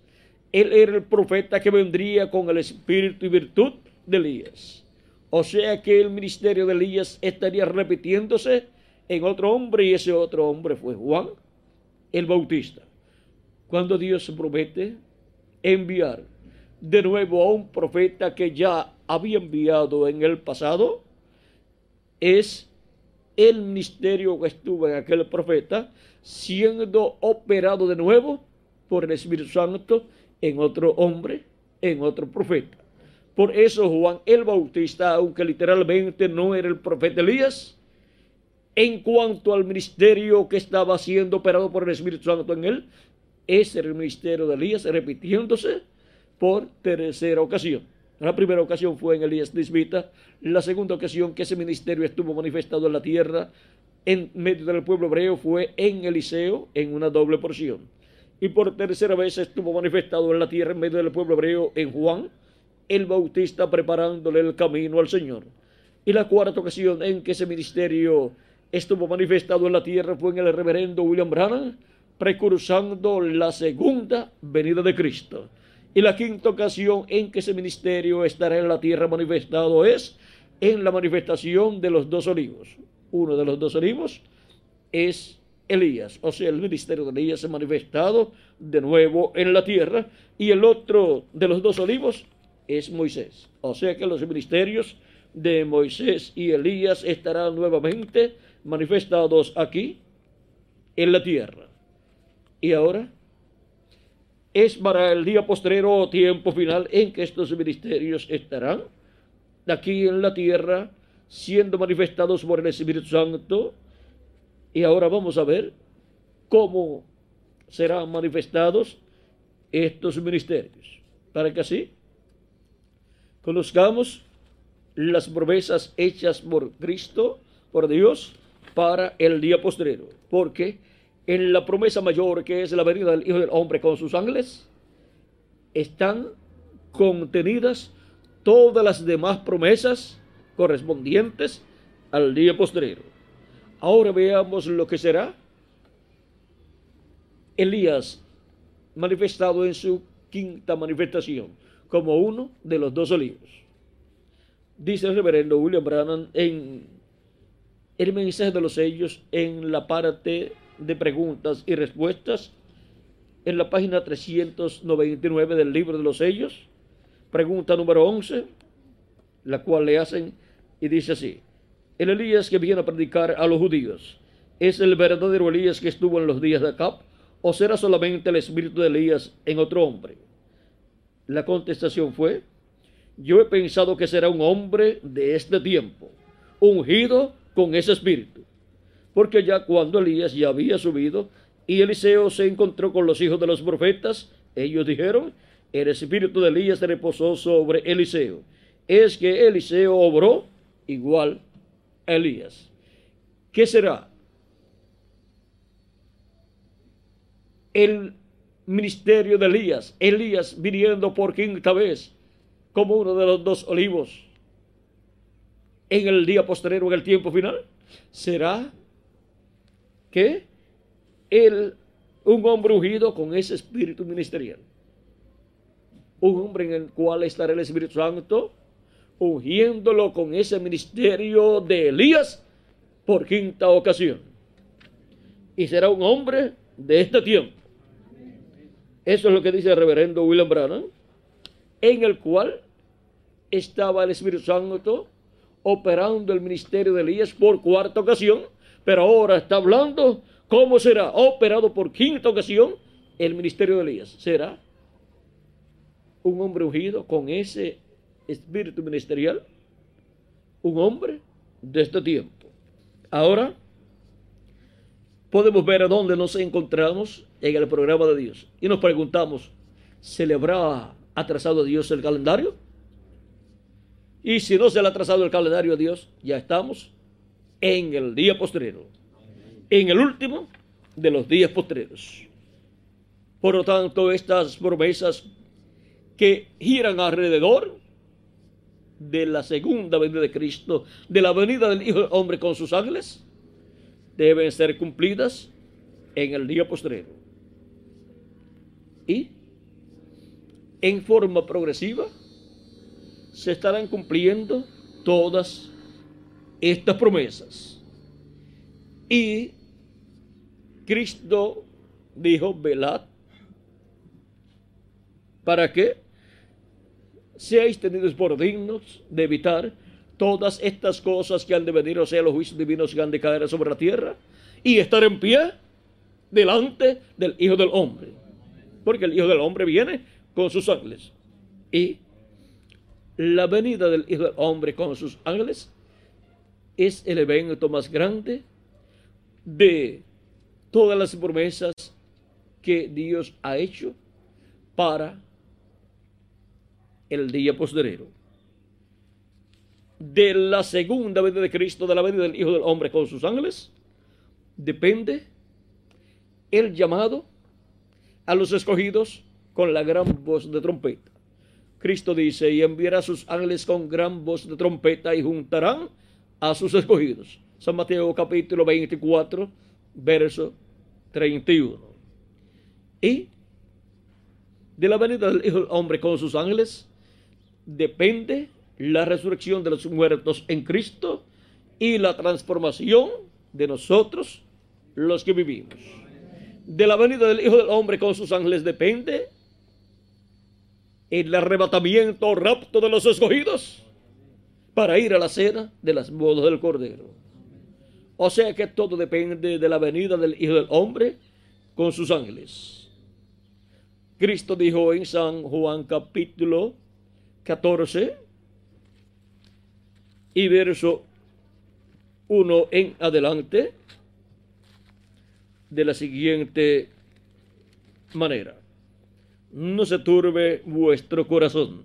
¿Creéis en Dios? Creed también en mí.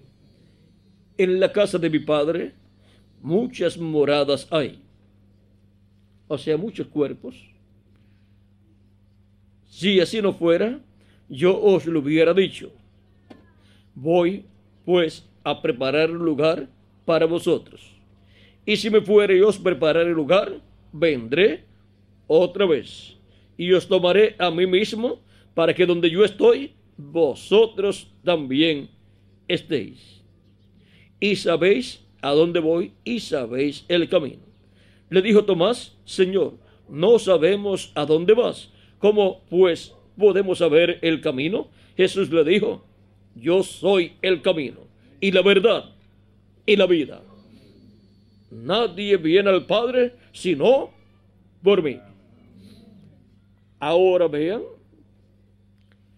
como para el día postrero lo que los creyentes en Jesucristo necesitan es la venida del Hijo del Hombre con sus ángeles para llamar y juntar a todos sus escogidos con la gran voz de trompeta del Evangelio del Reino, que gira alrededor de la venida del Hijo del Hombre con sus ángeles, gira alrededor de la segunda venida de Cristo, para así ser llamados y juntados todos los escogidos de Dios y preparados para ser transformados en el día posterior, o sea, en el séptimo milenio.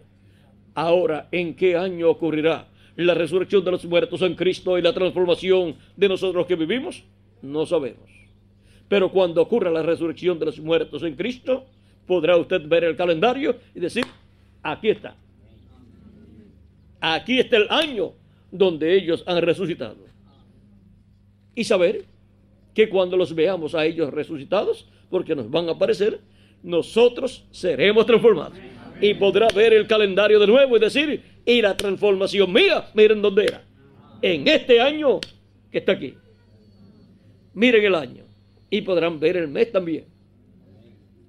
Y luego se podrán mirar al espejo y decir, el que tenía por lo menos 80 años, decir, y lo que Cristo dijo, que nos daría un nuevo cuerpo, y que será un cuerpo mortal incorruptible, un cuerpo glorificado, un cuerpo jovencito, es una realidad. Y los que no saben, los que no conocen esta promesa, no podrán comprender cómo su abuelito creyente ha venido a ser un jovencito, pero es una promesa divina. Y las canas irán, las arrugas también, y todos seremos jovencitos representando de 18 a 21 años de edad. Y es en un cuerpo inmortal, incorruptible, y glorificado igual al cuerpo de nuestro amado Señor Jesucristo. Ahora podemos ver lo importante que es conocer la promesa del día postrero.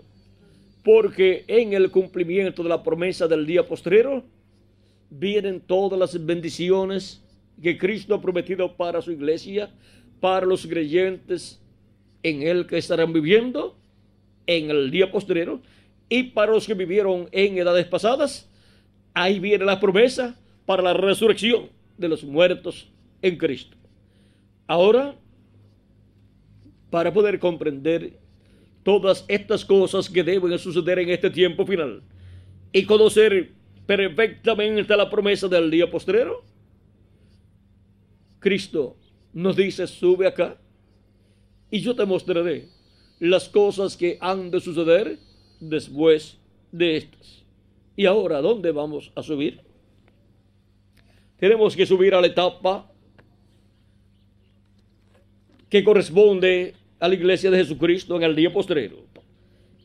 La iglesia de Jesucristo ha ido creciendo de etapa en etapa. Comenzó en la tierra de Israel, aquí abajo, en esta rayita pequeña, y luego pasó a Asia Menor por medio del ministerio de San Pablo, y ahí fueron llamados los escogidos de su tiempo. Y luego continuó creciendo la iglesia de Jesucristo, pasó a Europa donde tuvo cinco etapas y ahí creció más, va creciendo como un monte. Y a medida que va recibiendo los hijos y de Dios, la iglesia de Jesucristo va creciendo, así como en una familia, cuando se casa una pareja, al año, dos años, crecen porque ya tienen el primer hijo o hija. Y luego, al segundo, tercer año, le llega el segundo hijo o hija y va creciendo. Creció la familia. Y así va creciendo. Y algunas crecen tanto que llegan a la docena y algunos pasan de la docena. Y entonces ya tienen una familia grande que la cual al principio pues es dura para levantar, pero después que ya están levantados, sí, los enseñaron bien y son buenos de corazón, después serán una ayuda para sus padres. Ahora, la iglesia del Señor Jesucristo ha ido creciendo en esa forma a medida que Dios ha ido llevando a cabo sus diferentes etapas y ha enviado sus diferentes mensajeros. Luego vino la etapa de Norteamérica donde envió al reverendo William Branham para la séptima edad de la iglesia gentil y vino a ser también el precursor de la segunda venida de Cristo, el cual vino con el espíritu y virtud de Elías. No era el Elías, no era él Elías literalmente, pero el ministerio de Elías estaba en el reverendo William Branham operado por el Espíritu Santo, el mismo Espíritu Santo que lo operó en Elías Tisbita y lo operó en Eliseo y lo operó en Juan el Bautista. Y ahora lo operó en el reverendo William Branham por cuarta ocasión y lo operará por quinta ocasión como uno de los dos olivos en la edad de la piedra angular.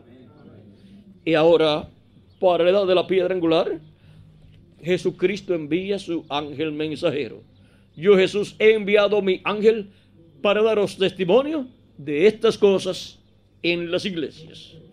Y siempre el enviado de Jesucristo en cada etapa es enviado en y a su iglesia y viene trayendo el mensaje de su edad.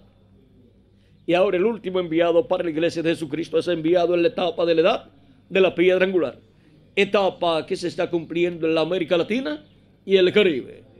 Así es que tenemos el privilegio más grande de todas las naciones, el privilegio de que la edad de la piedra angular ha caído en la América Latina y el Caribe, le ha tocado al territorio latinoamericano y caribeño.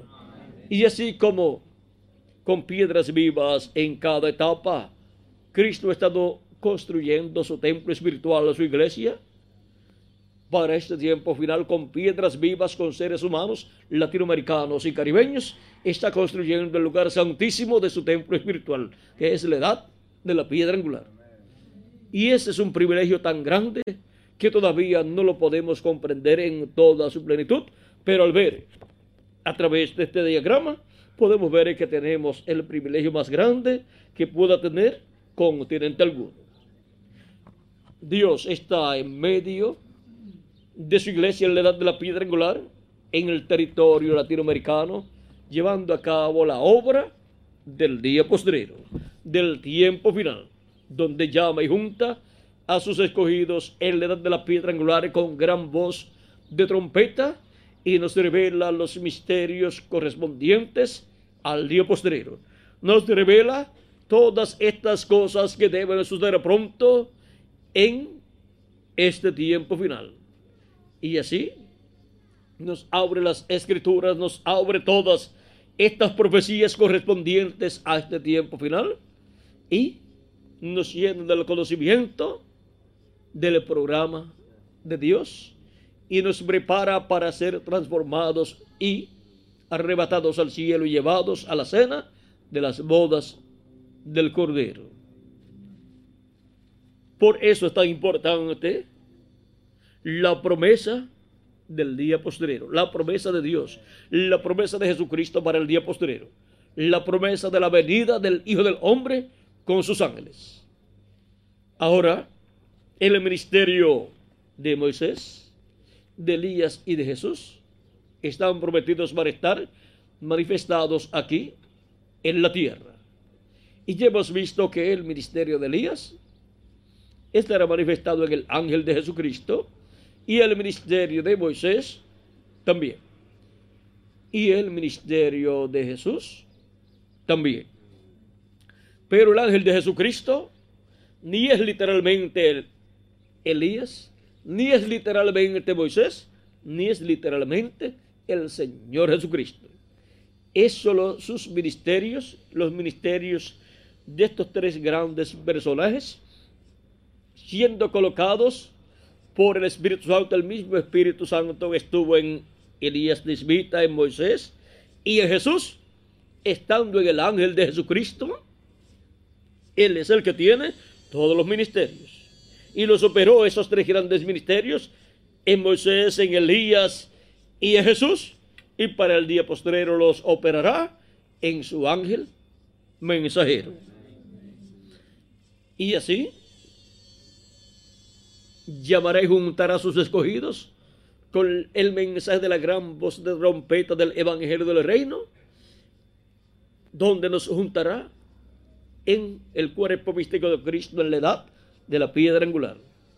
Y nos preparará, nos llenará del conocimiento de todas estas cosas que deben suceder pronto, y así nos preparará para ser transformados y raptados en este tiempo final.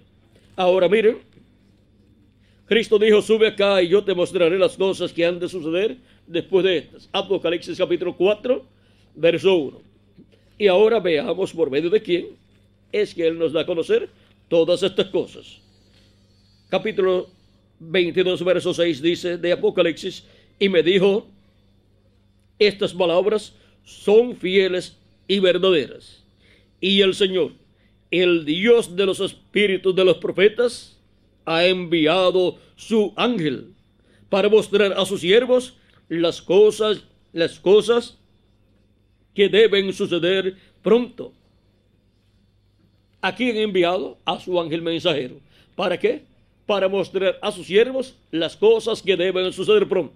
Las cosas que Cristo dijo que nos daría a conocer. Ahora envía su ángel mensajero en el cual Jesucristo viene en Espíritu Santo manifestado y por medio de su ángel mensajero le revela a su iglesia todas estas cosas que deben suceder pronto. Coloca en el corazón y en la boca de su ángel mensajero esa palabra, ese mensaje profético de todas las cosas que deben suceder pronto y es hablado por el ángel de Jesucristo. Todas estas cosas que deben suceder son habladas a la iglesia de Jesucristo. ¿Qué hablan los profetas de Dios? Las cosas que deben suceder. Vienen profetizando las cosas que deben suceder. Y este libro del Apocalipsis, vean ustedes, es un libro profético. Viene por el Espíritu Santo a través de un profeta mensajero llamado el ángel del Señor Jesucristo, el cual viene profetizando las cosas que deben suceder pronto. A Juan se las profetizó con símbolos. Y en el día posterior es enviado a la iglesia de Jesucristo para darle a conocer todos estos símbolos proféticos y así darnos a conocer todas estas cosas que deben suceder pronto. Apocalipsis capítulo 1, verso 1 al 3 dice, la revelación de Jesucristo que Dios le dio para manifestar a sus siervos las cosas que deben suceder pronto y la declaró enviándola por su ángel a su siervo Juan, que ha dado testimonio de la palabra de Dios y del testimonio de Jesucristo y de todas las cosas que ha visto. Bienaventurado el que lee y los que oyen las palabras de esta profecía. ¿Ven que es una profecía? Y son bienaventurados los que leen y los que oyen las palabras de esta profecía. Y guardan las cosas en ella escritas, porque el tiempo está cerca. Ahora vean ustedes la bienaventuranza de leer y de escuchar las palabras de la profecía de este libro. Y para el tiempo final, el día posterior en el cual Jesucristo envía a su ángel mensajero, viene mostrando el significado de estas profecías que están en símbolos, viene mostrándoselo a su iglesia para así que su iglesia, la iglesia de Jesucristo, conozca todas estas cosas que deben suceder pronto están en símbolos, conozca la realidad, el significado de esos símbolos. Y así sean llamados y juntados y preparados para ser transformados y llevados con Cristo a la cena de las bodas del Cordero. En Apocalipsis capítulo 22 también nos dice en el verso 9, vamos a ver, versos 7 en adelante dice, he aquí vengo pronto, bienaventurado el que guarda las palabras de la profecía de este libro. ¿Ven que es un libro profético? Porque, eh, dice yo Juan, soy el que oyó y vio estas cosas. Y después que las hube oído y visto, me postré para adorar los pies del ángel que me mostraba estas cosas. Fue el ángel de Jesucristo el que le mostró todas estas cosas que Juan vio en símbolos aquí en estas visiones apocalípticas. Pero él me dijo, mira, no lo hagas, porque yo soy consiervo tuyo, de tus hermanos los profetas y de los que guardan las palabras de este libro. Adora a Dios. El ángel del Señor Jesucristo ni es Elías, ni es Moisés, ni es Jesús. Él solamente es el instrumento de Jesucristo, a través del cual el Espíritu Santo, el Espíritu de Cristo, estará operando el ministerio de Moisés por segunda vez, el ministerio de Elías por quinta vez y el ministerio de Jesús por segunda vez. Para darnos a conocer todas estas cosas que deben suceder pronto y así ser llamados, juntados y preparados para ser transformados en el día postrero, o sea, en el séptimo milenio. Ahora, ¿en qué año del séptimo milenio resucitarán los muertos en Cristo y seremos transformados nosotros los vivos? No sabemos, pero lo importante es estar escuchando la voz de Cristo. Esa gran voz de trompeta dándonos a conocer todas estas cosas que deben suceder pronto. Esa gran voz de trompeta, la voz de Cristo por medio de su ángel mensajero, revelándonos todas estas cosas que deben suceder pronto. Y así estaremos siendo preparados para nuestra transformación. Hemos visto a través de la escritura cuál es la promesa del día posterior. La promesa de la venida del Hijo del Hombre con sus ángeles.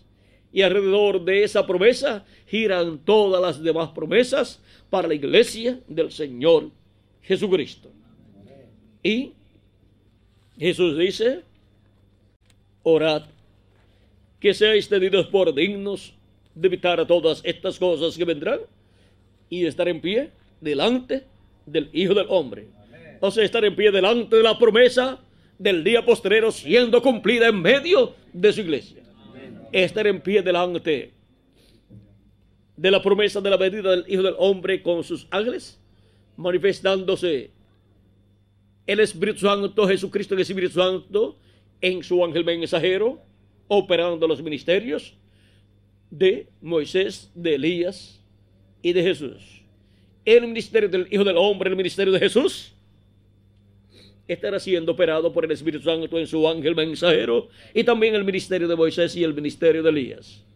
Y estar en pie delante de esa promesa del día postrero, estar en pie delante de esa manifestación de Jesucristo en el Espíritu Santo, es la bendición más grande que una persona puede tener. Y eso lo identifica como un escogido de Dios, un primogénito de Dios, que en este día postrero estaría escuchando la voz de Dios, porque el que es de Dios, la voz de quien oye, la voz de Dios oye. Mis ovejas oyen mi voz y me siguen. Ahora miren cómo la voz de Jesucristo, la voz del Espíritu Santo, estará hablándonos en el día posterior y estará dándonos a conocer todas estas cosas a través de su ángel mensajero. Y el que es de Dios, las ovejas de Jesucristo, estarán escuchando la voz de Jesucristo a través de su ángel mensajero. La promesa del día posterior. Hemos visto claramente cuál es la promesa del día posterior la venida del Hijo del Hombre con sus ángeles. Y alrededor del cumplimiento de esa promesa giran todas las demás promesas. La resurrección de los muertos, la transformación de nosotros que vivimos, la trompeta final, el recogimiento de los escogidos, el arrebatamiento para ir a la seda del boda del Cordero, todas esas promesas giran alrededor de la venida del Hijo del Hombre con sus ángeles. Que las bendiciones de Jesucristo, el ángel del pacto, sean sobre todos ustedes y sobre mí también. Y pronto se complete el número de los escogidos de Dios y pronto todos seamos transformados y llevados con Cristo a la cena de las bodas del Cordero. En el nombre eterno del Señor Jesucristo. Amén y amén.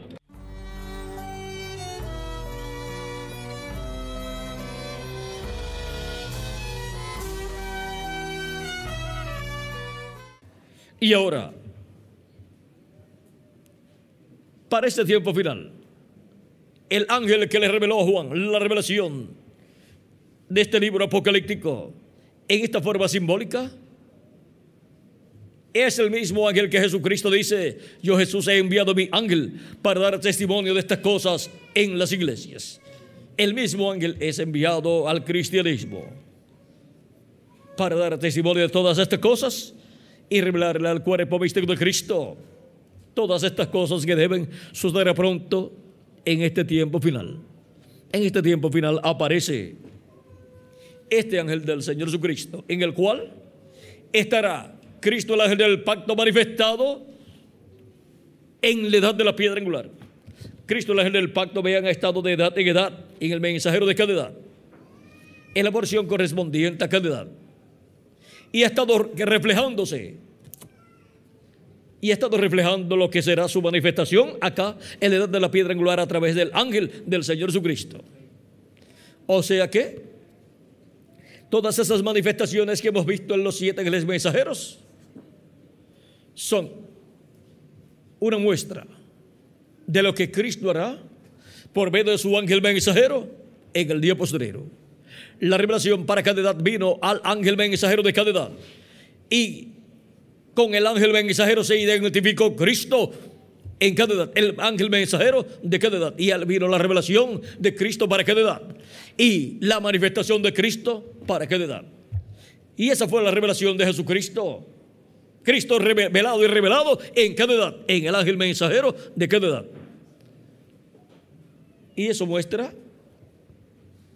lo que Él hará en la edad de la piedra angular en donde estará velado y revelado en su ángel mensajero, dándonos a conocer todas estas cosas que deben suceder pronto en este tiempo final. A tal grado que llegará el momento en que lo adoptará. Luego que se haya completado el número de los escogidos de Dios bajo la labor de Cristo a través de su ángel mensajero. Y luego lo adoptará.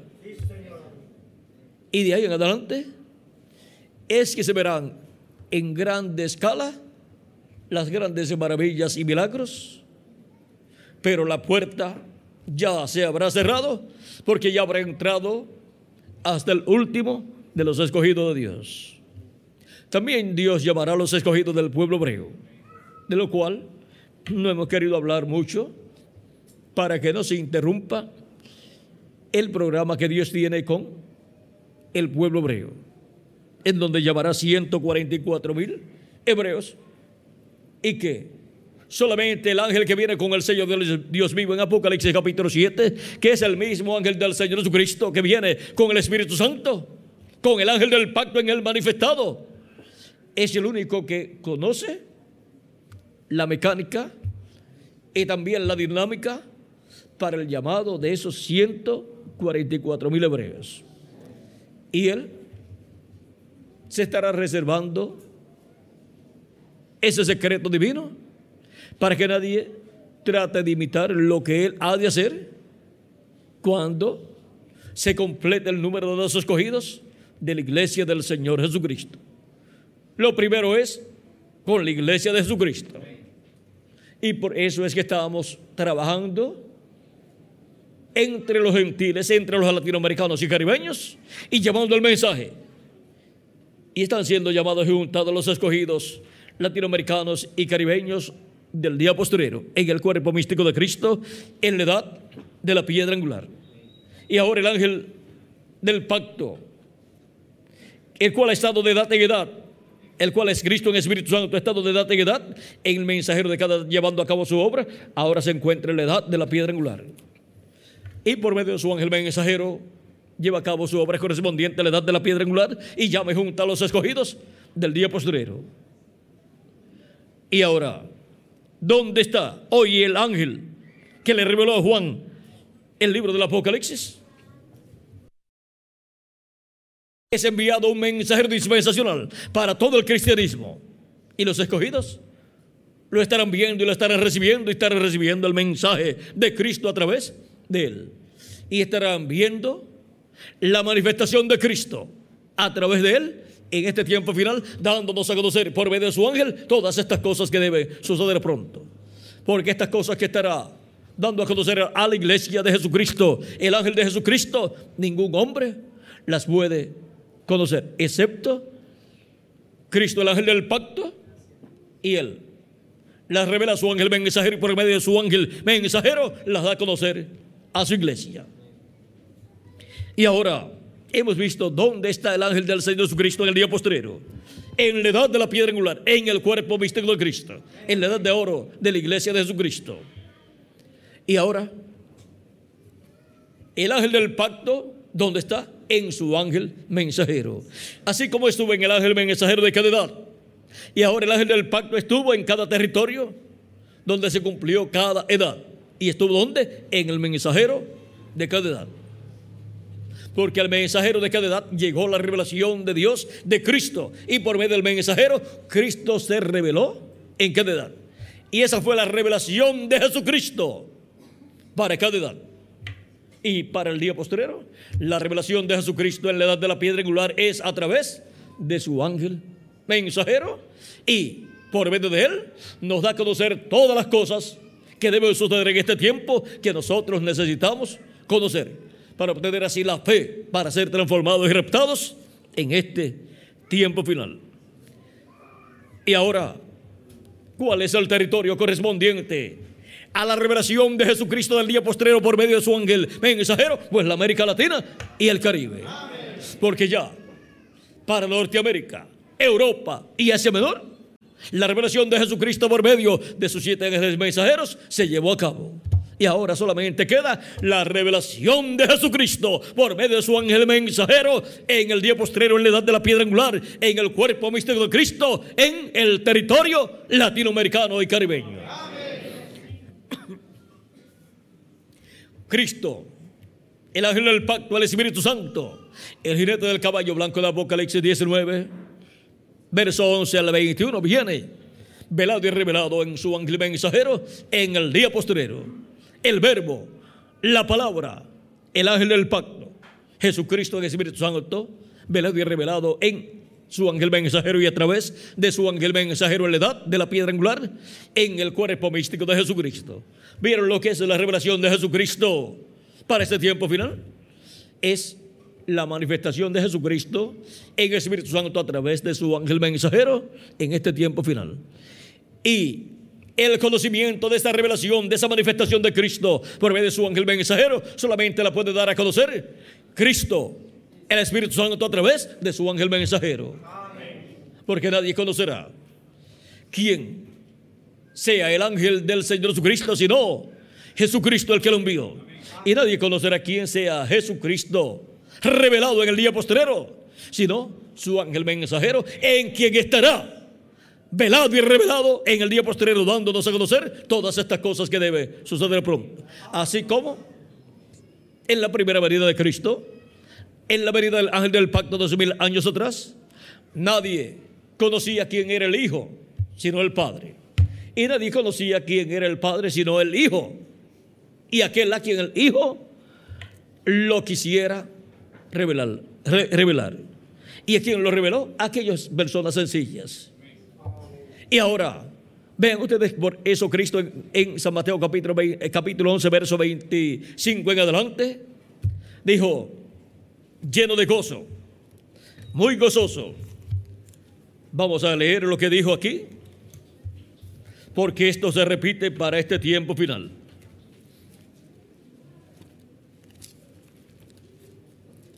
Capítulo 11, verso 25 en adelante dice, en aquel tiempo, respondiendo Jesús, dijo, Te alabo, Padre, Señor del cielo y de la tierra, porque escondiste estas cosas de los sabios y de los entendidos y las revelaste a los niños. Sí, Padre, porque así te agradó. Todas las cosas me fueron entregadas por mi Padre, y nadie conoce al Hijo sino el Padre, ni el Padre conoce a alguno sino el Hijo, y aquel a quien el Hijo lo quiere revelar. Y para este tiempo final, Nadie conocerá al ángel del Señor Jesucristo, sino el Señor Jesucristo. Y nadie conocerá al Señor Jesucristo, velado y revelado en el día postrero, revelado en su iglesia en el día postrero, sino su ángel mensajero. Y aquel a quien su ángel mensajero lo quiera revelar. Y lo está revelando a los escogidos de Dios del día postrero en la edad de la piedra angular en el territorio latinoamericano y caribeño. Así está en el programa divino. Y está representado en el templo que construyó Moisés y el templo que construyó Salomón.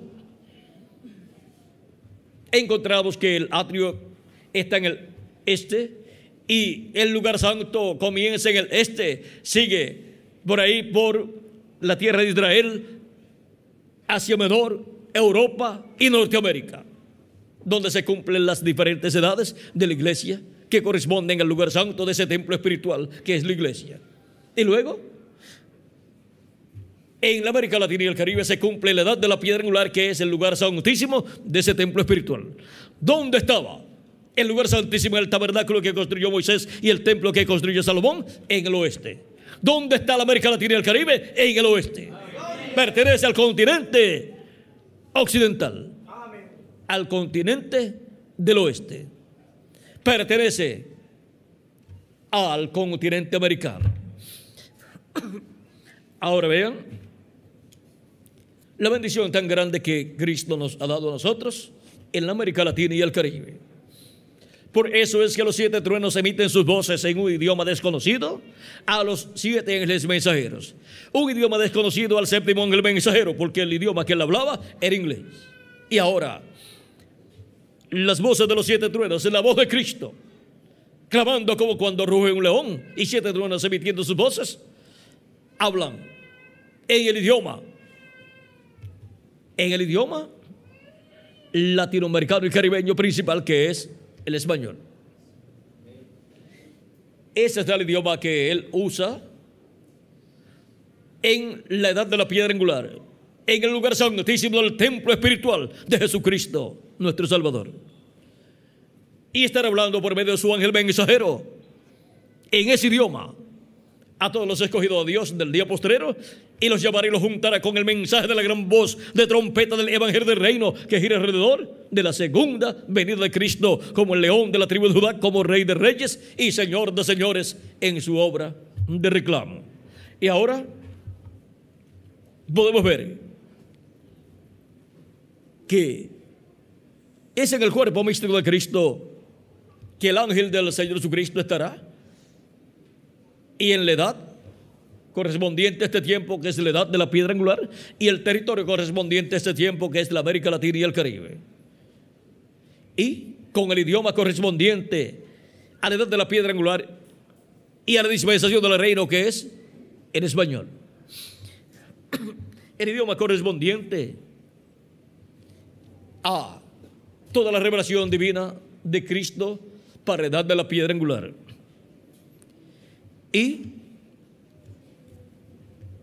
este es el tiempo para que este misterio esté revelado a la iglesia de Jesucristo y obtenga así el conocimiento de todas estas cosas que deben suceder pronto y sea preparada para ser transformada y raptada en este tiempo final. La venida del ángel del pacto en carne humana, dos mil años atrás, fue en el este, la tierra de Israel. La venida del ángel del pacto, Jesucristo, en Espíritu Santo en el día postrero, es en el occidente, la tierra latinoamericana y caribeña. Entre los latinoamericanos y caribeños. Y ahora esto concuerda con lo que dijo Jesús, que la venida del Hijo del Hombre será como el relámpago que sale del oriente y se muestra ¿dónde? En el occidente. Primera venida en el oriente, la tierra de Israel. Y la segunda venida del Hijo del Hombre en el occidente, el continente americano. Y solamente queda la parte de los latinoamericanos y caribeños para el cumplimiento de esa promesa, porque las otras partes Norteamérica, Europa y Asia Menor, e, y la tierra de Israel, ya se cumplió lo que tenía que cumplirse en estas edades pasadas. Y luego de esa manifestación grande de Cristo a través de su ángel mensajero, En el occidente, el Evangelio se tornará al pueblo hebreo. Y ellos dirán, vamos a ver lo que dice el reverendo William Branham, que todo esto será.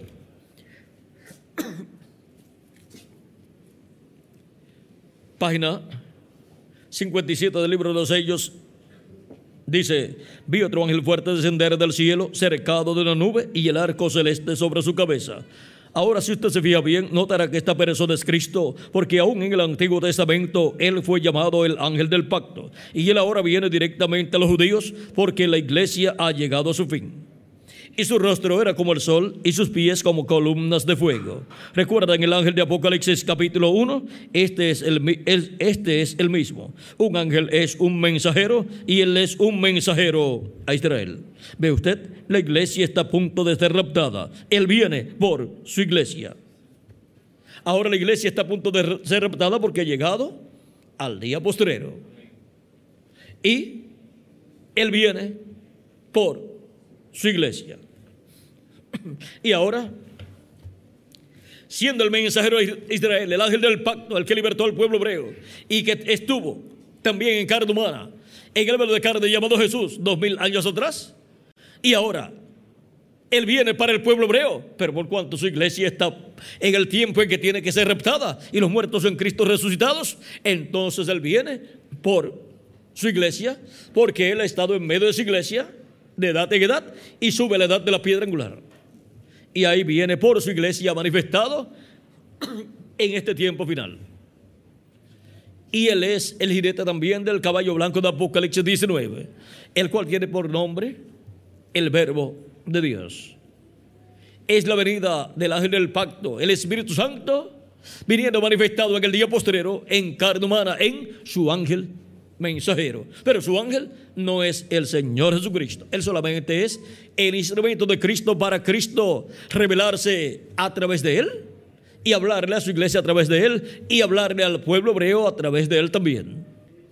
Y ahora, ven ustedes, ¿dónde está el ángel del Señor Jesucristo? Pues tiene que estar en la edad de la piedra angular porque es la edad en donde él va a ser adoptado, porque la edad de la piedra angular es la edad de adopción. Cristo es su primera venida. ¿Dónde estuvo? Pues en la edad de la piedra angular de su tiempo. Juan el Bautista fue el séptimo mensajero de la séptima edad de la iglesia hebrea bajo la ley, como también lo ha sido el reverendo William Branham, séptimo mensajero de la séptima edad de la iglesia bajo la dispensación de la gracia. Y después viene la edad de la piedra angular, la edad de la adopción. Nadie puede ser adoptado fuera de la edad de la piedra angular. Y nadie puede ser adoptado fuera del cuerpo místico de Cristo. Por lo tanto, toda persona que será adoptada en este tiempo final, todos los hijos e hijas de Dios, estarán en el cuerpo místico de Cristo, en la edad de la piedra angular, los que están viviendo. Y los muertos en Cristo fueron los que vivieron en sus edades y recibieron la palabra por medio de la manifestación del Espíritu Santo del ángel del pacto a través del mensajero de cada edad. Pero ellos vendrán a la edad de la piedra angular con sus cuerpos eternos. Y ellos escuchan en el paraíso lo que se habla acá, en la edad de la piedra angular. Porque ellos pueden mirar para acá y pueden ver y pueden escuchar también. Por lo tanto, ellos pueden escuchar la gran voz de trompeta sonando en este tiempo final la voz del Hijo del Hombre, la voz del ángel del pacto de Jesucristo por medio de su ángel mensajero, dándonos su mensaje final. El mensaje de la gran voz de trompeta del Evangelio del Reino, revelando el misterio del séptimo sello, el misterio de la segunda venida de Cristo como el león de la tribu de Judá, como rey de reyes y señor de señores en su obra de reclamo.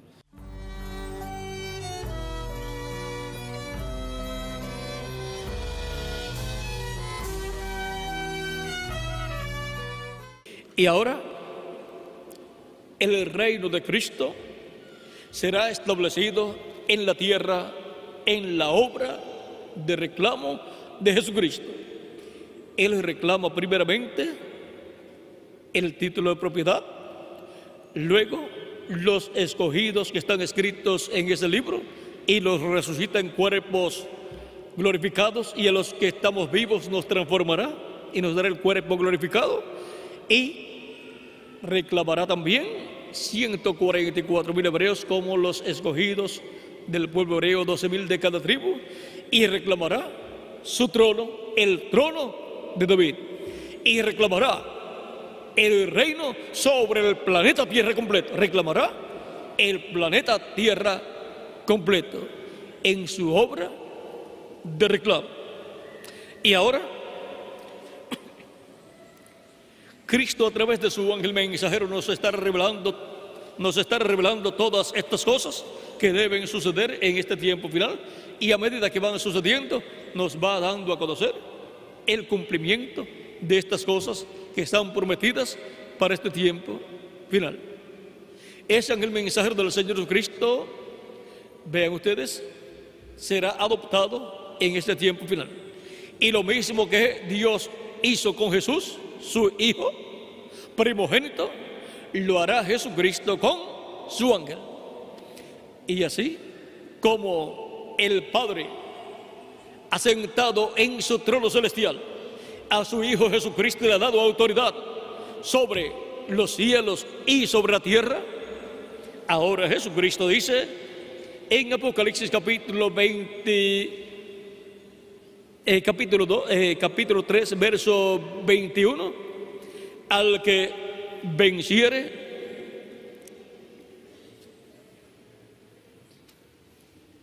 vamos a ver, al que venciere,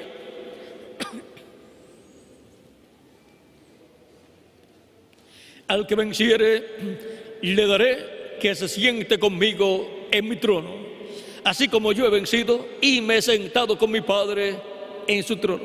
En la misma forma en que Cristo venció y se sentó con el Padre en su trono, Ahora Cristo al vencedor le dice que en esa misma forma Él le dará que se siente con Él, con Cristo en su trono, o sea, él, en el trono de David. Por eso le dará autoridad sobre las naciones, porque la autoridad sobre todas las naciones para el reino milenial viene de dónde? Del trono de David, el cual pertenece a Jesucristo. Por lo tanto, viene de Cristo.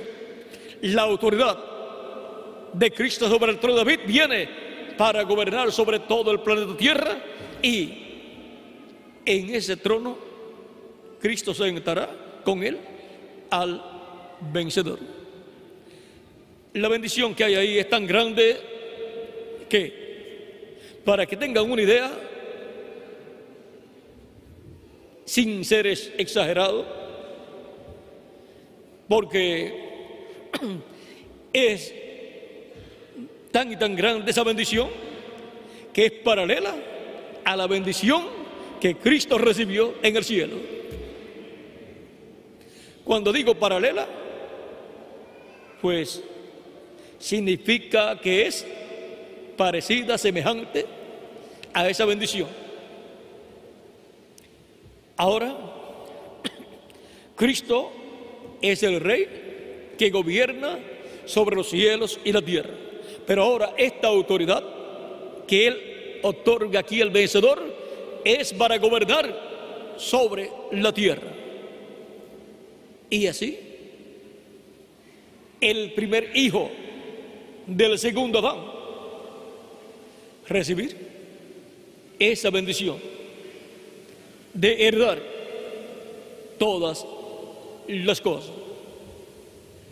Pero Cristo es el rey y el dueño de todo. Él reinará con Cristo. Si no pecaba ante Dios, ven ustedes el primer hijo que Adán iba a tener. Sería el heredero de todo. Y Adán seguía viviendo, pero heredaba con Adán. Ahora podemos ver que esta bendición es tan y tan grande que Para que tengan una idea, todo lo grande que usted ha pensado que es, multiplíquelo por todos los billones o trillones que usted quiera y habrá obtenido en conocimiento de, de, lo que es esta bendición tan grande, habrá obtenido quizás un billón, eh, un, como diríamos, el uno, el uno por ciento, pero por ciento es de, de mil, una billón, una billonésima parte.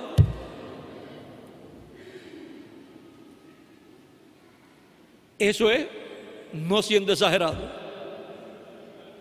Eso es siendo bien reservado, pero eso lo tendría que multiplicar por más billones para poder alcanzar el conocimiento de la bendición tan grande que hay ahí para el vencedor y para el grupo del vencedor del día posterior.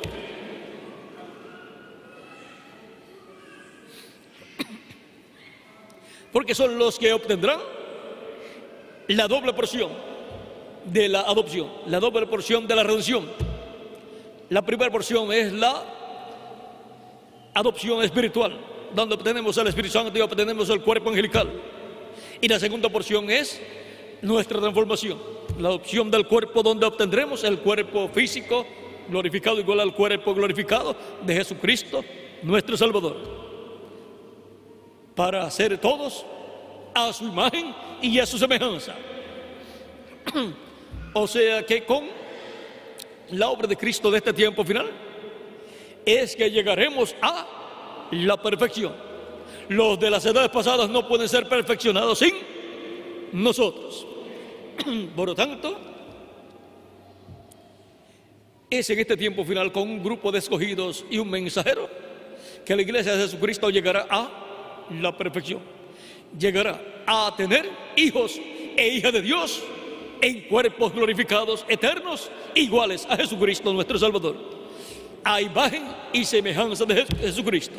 Y así quedará restaurado el ser humano a la imagen y semejanza de Dios que es Jesucristo. Llegará el ser humano redimido a obtener la restauración de la imagen y semejanza de Dios.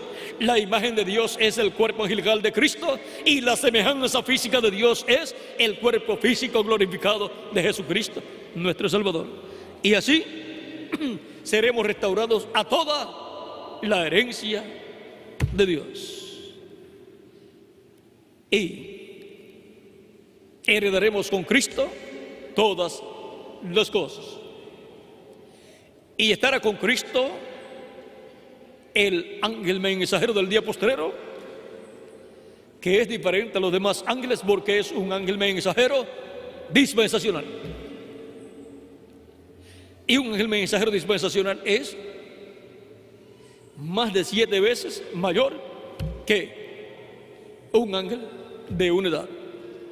Es mayor que siete ángeles mensajeros de siete edades juntos no forman un ángel mensajero dispensacional. ¿Por qué? Porque cada ángel mensajero de cada edad lo que tiene es el mensaje de cada edad.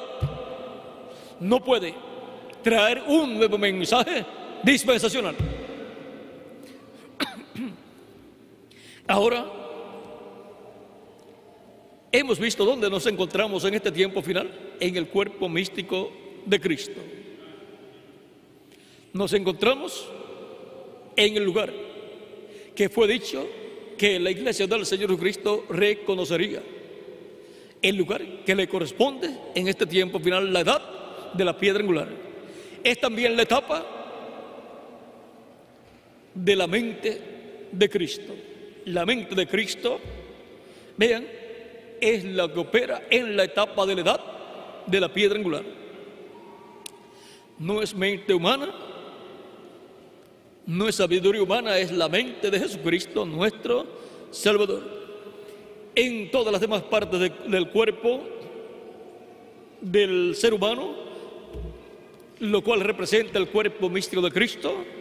Vean, los pies tienen movimiento, eh, las manos también, y todo tiene movimiento, el cuello también, la boca, la lengua, los ojos, pero la mente, el cerebro, no se le ve movimiento, cualquier movimiento que tenga está oculto de la vista humana. No se deja llevar por apariencias humanas. En las diferentes edades de la iglesia, ustedes pueden ver grandes movimientos, pero ahora en la edad del cerebro, del cuerpo místico de, Cristo, todo parece tranquilo. Pero el cerebro es el que gobierna el cuerpo completo. Por lo tanto, la edad de la piedra angular es la edad de la mente de Cristo, del cerebro del cuerpo místico de Jesucristo.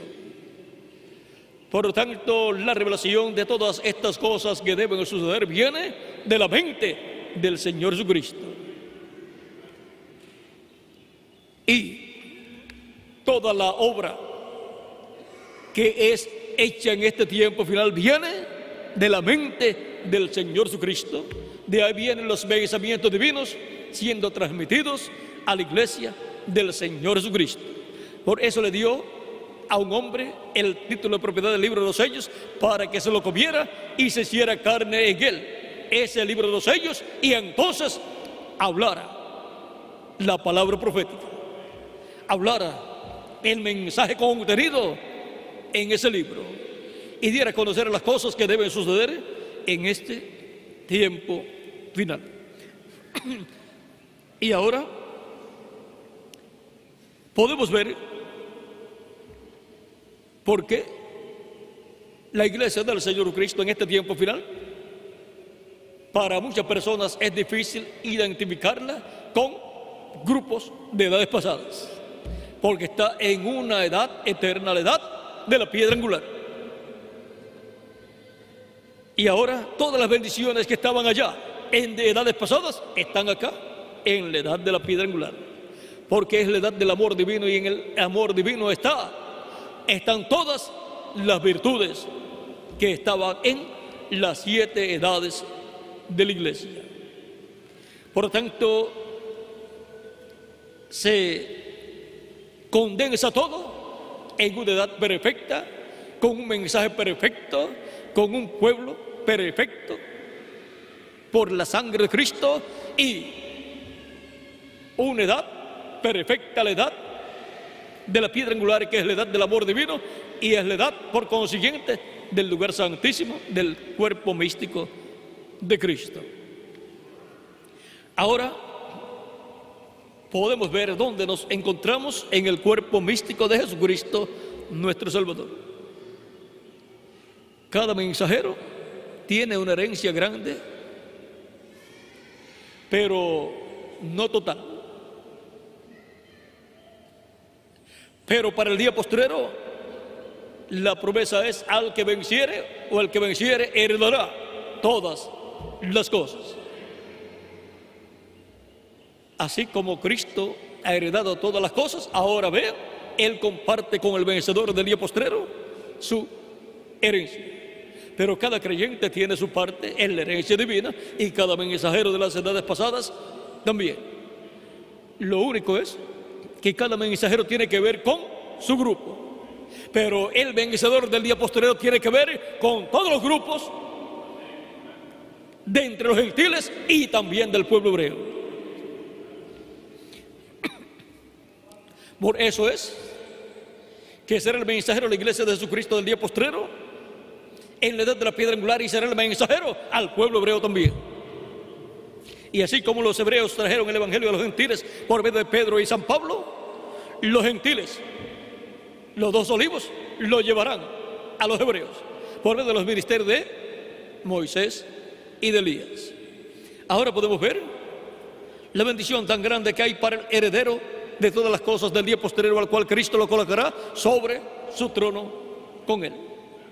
En la misma forma que el Padre colocó a Jesucristo en su trono celestial. Y fue la primera vez que, un, que una persona con un cuerpo físico se sentó en el trono de Dios, pero un cuerpo glorificado.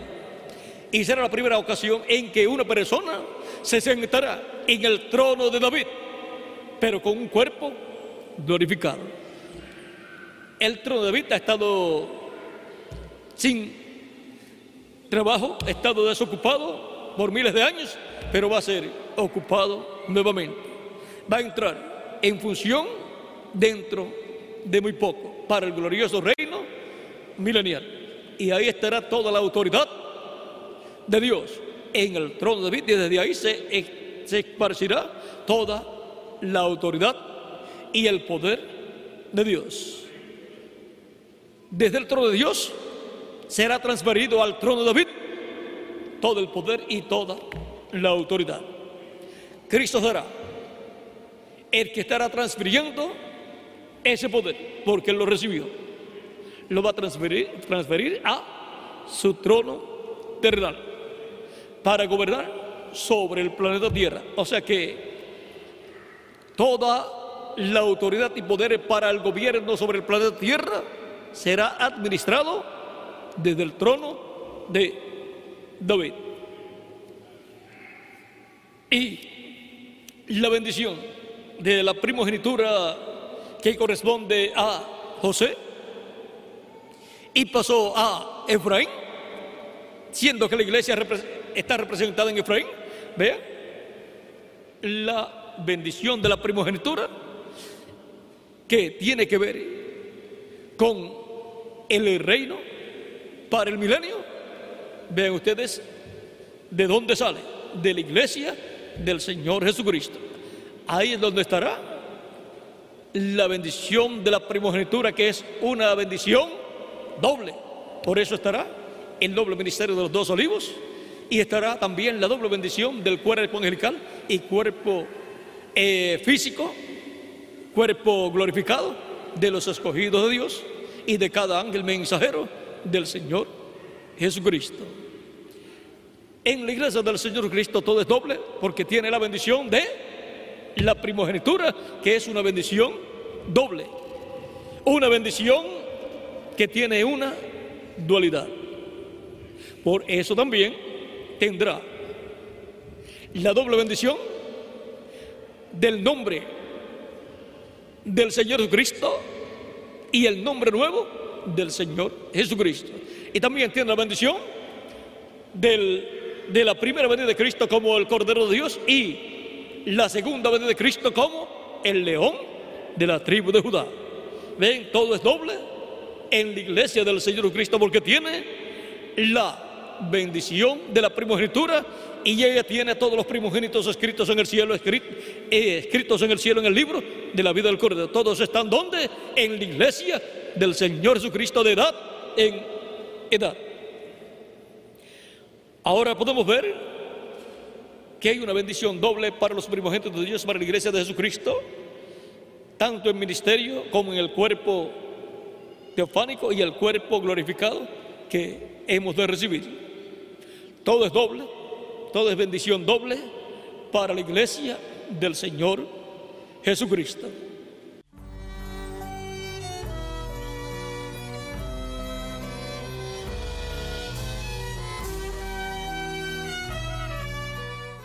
Y ahora veamos la página 146 del libro de los sellos. Dice, y al mismo tiempo que el diablo cae del cielo y se encarna en un hombre, el Espíritu Santo sube y viene encarnado en un hombre. Ahí tenemos nuevamente la promesa de la verdad del Espíritu Santo en carne humana. Y en la página 256 del libro de los sellos dice, pero cuando nuestro Señor aparezca sobre la tierra, Él vendrá sobre un caballo blanco como la nieve y será completamente Emanuel, la palabra de Dios encarnada en un hombre. Si conseguimos ese hombre, conseguiremos al Espíritu Santo manifestado en ese hombre en este tiempo final. Y ahora página 131. Y ahora Jesús, su nombre sobre la tierra fue Jesús el Redentor, porque él fue porque fue el Redentor cuando estuvo sobre la tierra. Pero cuando conquistó el infierno y la muerte, los venció y ascendió. Entonces recibió un nuevo nombre. Por esas razones que gritan y hacen tanto ruido y no reciben nada, será revelado en los truenos. Fíjense en el misterio. Él viene cabalgando. Tiene que haber algo para cambiar esta iglesia. Ustedes saben eso. Tiene que venir algo Ahora noten, nadie entendía ese nombre, sino él mismo. Y estaba vestido de una ropa teñida en sangre y su nombre es llamado el Verbo de Dios. Y los ejércitos que están en el cielo le seguían en caballos blancos, vestidos de lino, de finísimo, blanco y limpio. Y de su boca sale una espada aguda para herir con ella para herir con ella la gente y él la regirá con vara de hierro, y él pisa el lagar del vino del furor y de la ira del Dios Todopoderoso, y en su vestidura y en su muslo tiene escrito este nombre, Rey de Reyes y Señor de Señores. Apocalipsis 19, verso 13 al 16. Allí viene el Mesías, allí es donde está. Aquí hemos visto que el jinete del caballo blanco de Apocalipsis 19 es Cristo viniendo a su iglesia con un nombre que nadie entiende. Perdón, viniendo a su iglesia con un nombre que nadie entiende, sino él mismo. Y dijo el reverendo William Branham que cuando nuestro Señor aparezca sobre la tierra será completamente Emanuel. Vendrá sobre un caballo blanco como la nieve y será completamente Emanuel la palabra de Dios encarnada en un hombre, la palabra, el verbo.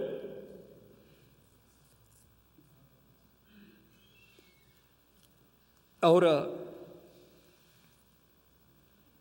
veamos en la página 166, párrafo 1465 dice ahora, yo estaba poniéndome bastante viejo y pensé, habrá otro avivamiento, veré otro tiempo, solo recuerden, del oeste vendrá un jinete en un caballo blanco, cabalgaremos esta senda otra vez, eso es correcto, tan pronto como estemos listos, ven ustedes, es una promesa. Y ahora, el jinete del caballo blanco de Apocalipsis capítulo 19, ¿de dónde está establecido que vendrá? del oeste y el oeste es el continente americano. El Señor de su iglesia ha estado en su iglesia en Espíritu Santo todo el tiempo y la última etapa entre los gentiles es en el oeste, como fue también la séptima etapa de la iglesia entre los gentiles, la edad de la Odisea, la séptima edad de la iglesia fue en la parte norte del continente americano. Y ahora, en el año 1965, el 28 de noviembre, o sea, menos de un mes antes de partir, está anunciando que vendrá un jinete en un caballo blanco y dice que será del oeste. Y ese es el que trae el avivamiento del día postrero. El jinete del caballo blanco de Apocalipsis 19. Ese es el que trae la voz de los siete truenos, el que habla con esa voz de los siete truenos, porque los siete truenos son los que darán a la iglesia el avivamiento. Ahora, en la página 2.12 del libro de los sellos dice, la novia todavía no ha tenido un avivamiento. Todavía no ha habido allí ningún avivamiento, ninguna manifestación de Dios para sacudir a la novia. Estamos esperando eso. Se necesitarán esos siete truenos misteriosos para despertarla. Él los mandará, lo ha prometido. Y ahora miren el avivamiento del día posterior para la iglesia después de la séptima edad y séptimo mensajero corresponde al jinete del caballo blanco de Apocalipsis 19 y corresponde a los truenos de Apocalipsis capítulo 10 y los truenos son la voz de Cristo, el ángel fuerte que desciende del cielo. Ahora, ese jinete trae, tiene un nombre que nadie entiende y es el jinete que viene del occidente. Porque, miren ustedes, en Isaías capítulo 59,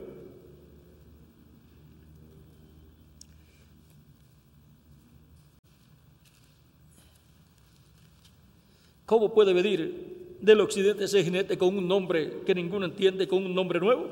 Vean en Isaías 59, verso 19 en adelante dice,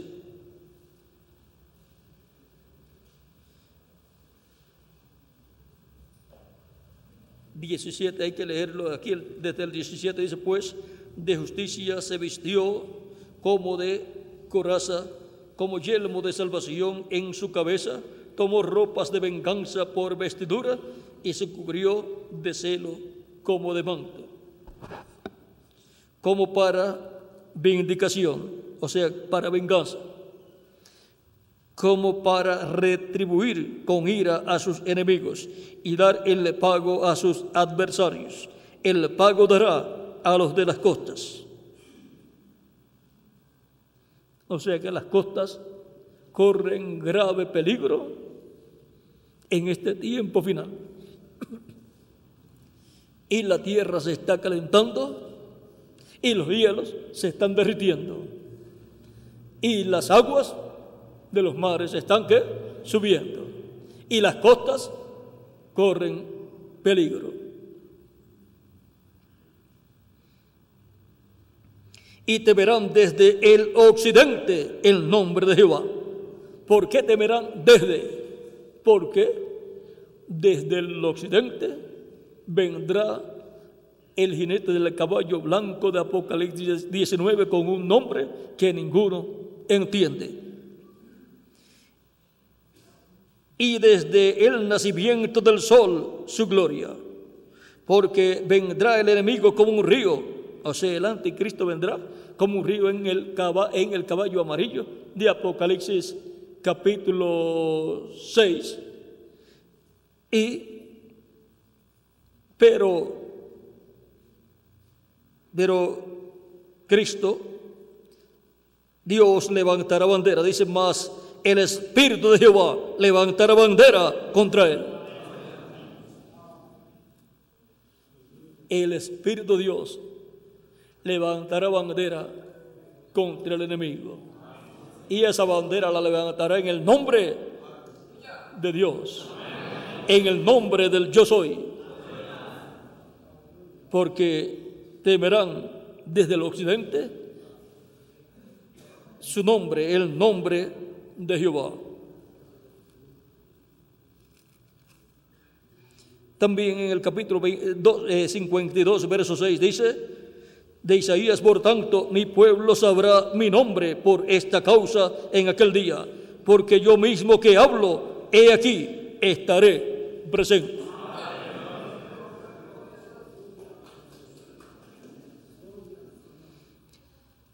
Si continuamos viendo diferentes pasajes de la Escritura, encontraremos grandes cosas. Dice el 62 de Isaías, verso 12, entonces verán la gente la justicia y todos los reyes tu gloria, y te será puesto un nombre nuevo que la boca de Jehová nombrará. Y serás corona de gloria en la mano de Jehová y diadema de reino en la mano del Dios tuyo. Ahora está Dios a través del Antiguo Testamento y del Nuevo Testamento hablando de su nombre. Ahora veamos el jinete del caballo blanco de Apocalipsis 19 viene con un nombre que ninguno conoce.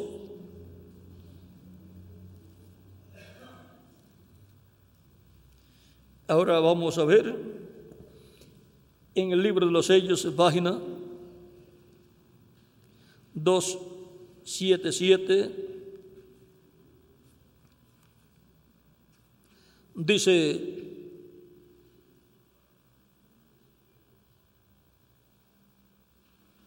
pedimos al Espíritu Santo venga ahora mismo el jinete del verdadero caballo blanco. Mientras su espíritu, el espíritu de Cristo, entre en confrontación con el anticristo y él llame los suyos.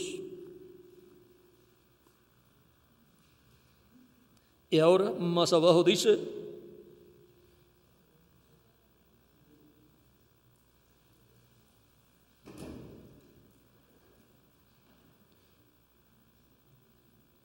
y entonces ponerse la vestidura de vida eterna, blanca como la nieve, la cual es dada por el novio, o sea, dada por el novio a la novia. Las vestiduras blancas que traen los que vienen con el jinete del caballo blanco de Apocalipsis 19. Y ese grupo que viene con él es la iglesia novia del Señor Jesucristo. Entonces, algún día podrán subir en la palabra bien indicada de la resurrección a la cena de las bodas del Cordero. Todo, toda esta bendición y el nombre vendrá en la palabra bien indicada para este tiempo final. Es una promesa de parte de Dios para su iglesia, lo cual luego verá el pueblo hebreo. Vean aquí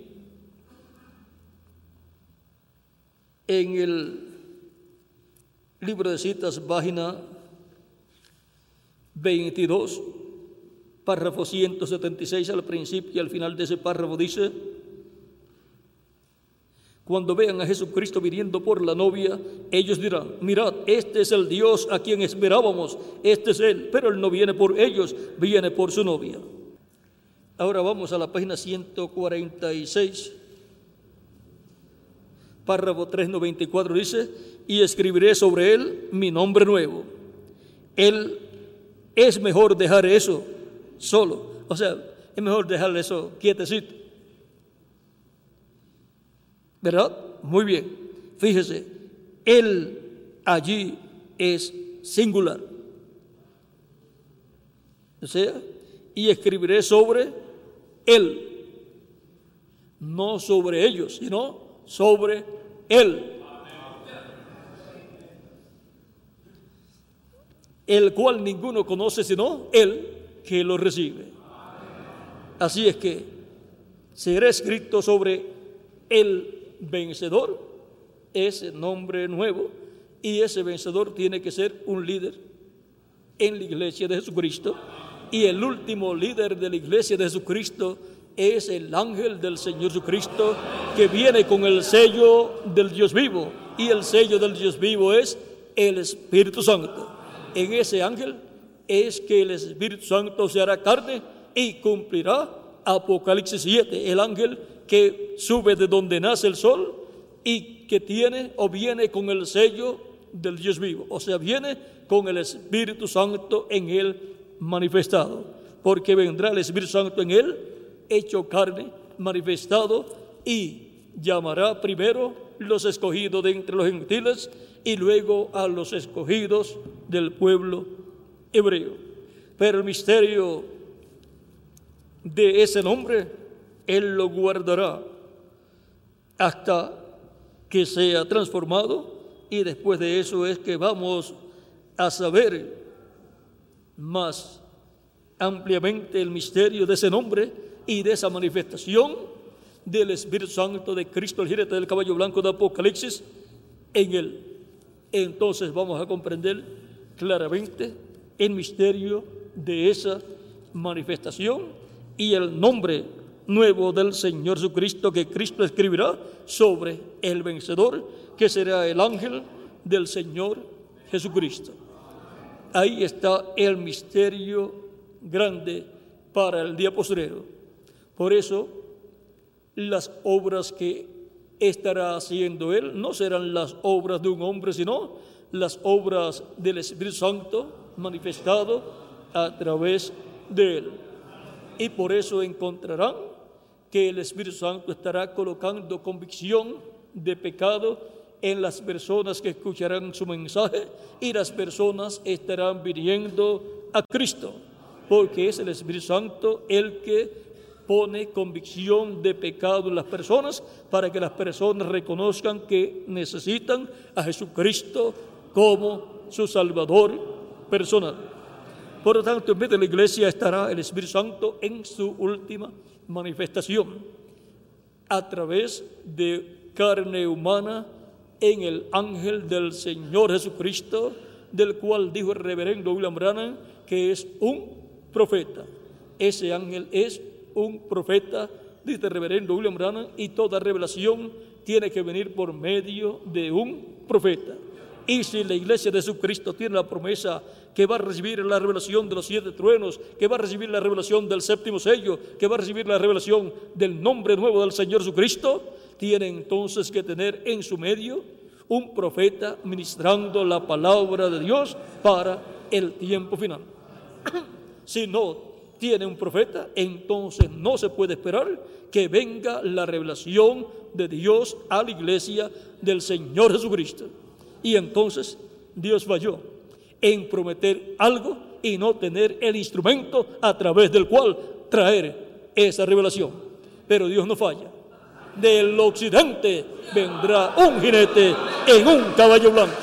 Eso será Cristo, el Espíritu Santo encarnado en un hombre. Será un occidental. Y por cuanto ya hubo un occidental para la septiembre en Norteamérica, ahora nos queda solamente la América Latina y el Caribe. Por lo tanto, habrá un occidental, latinoamericano y caribeño, con el Espíritu de Cristo en él, dándonos a conocer todas estas cosas que deben suceder pronto. Y el Espíritu Santo hará la escritura tan clara para nosotros, porque nos abrirá las escrituras, y será tan clara para nosotros las escrituras que podremos decir tan sencillo que es todo esto y antes no comprendíamos estas cosas.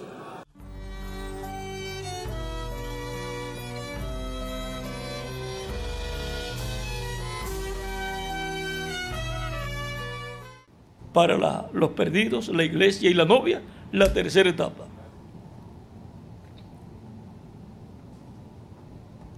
Sigue diciendo, tal vez sea que estoy construyendo una plataforma para que alguien más suba a ella. Tal vez yo sea llevado antes de este tiempo, pero yo creo que estamos tan cerca que yo no moriré de edad avanzada.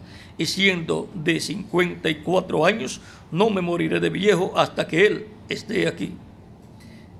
O solo que sea disparado o asesinado o alguna otra cosa de algún modo muerto, pero no por la edad avanzada, hasta que Él venga.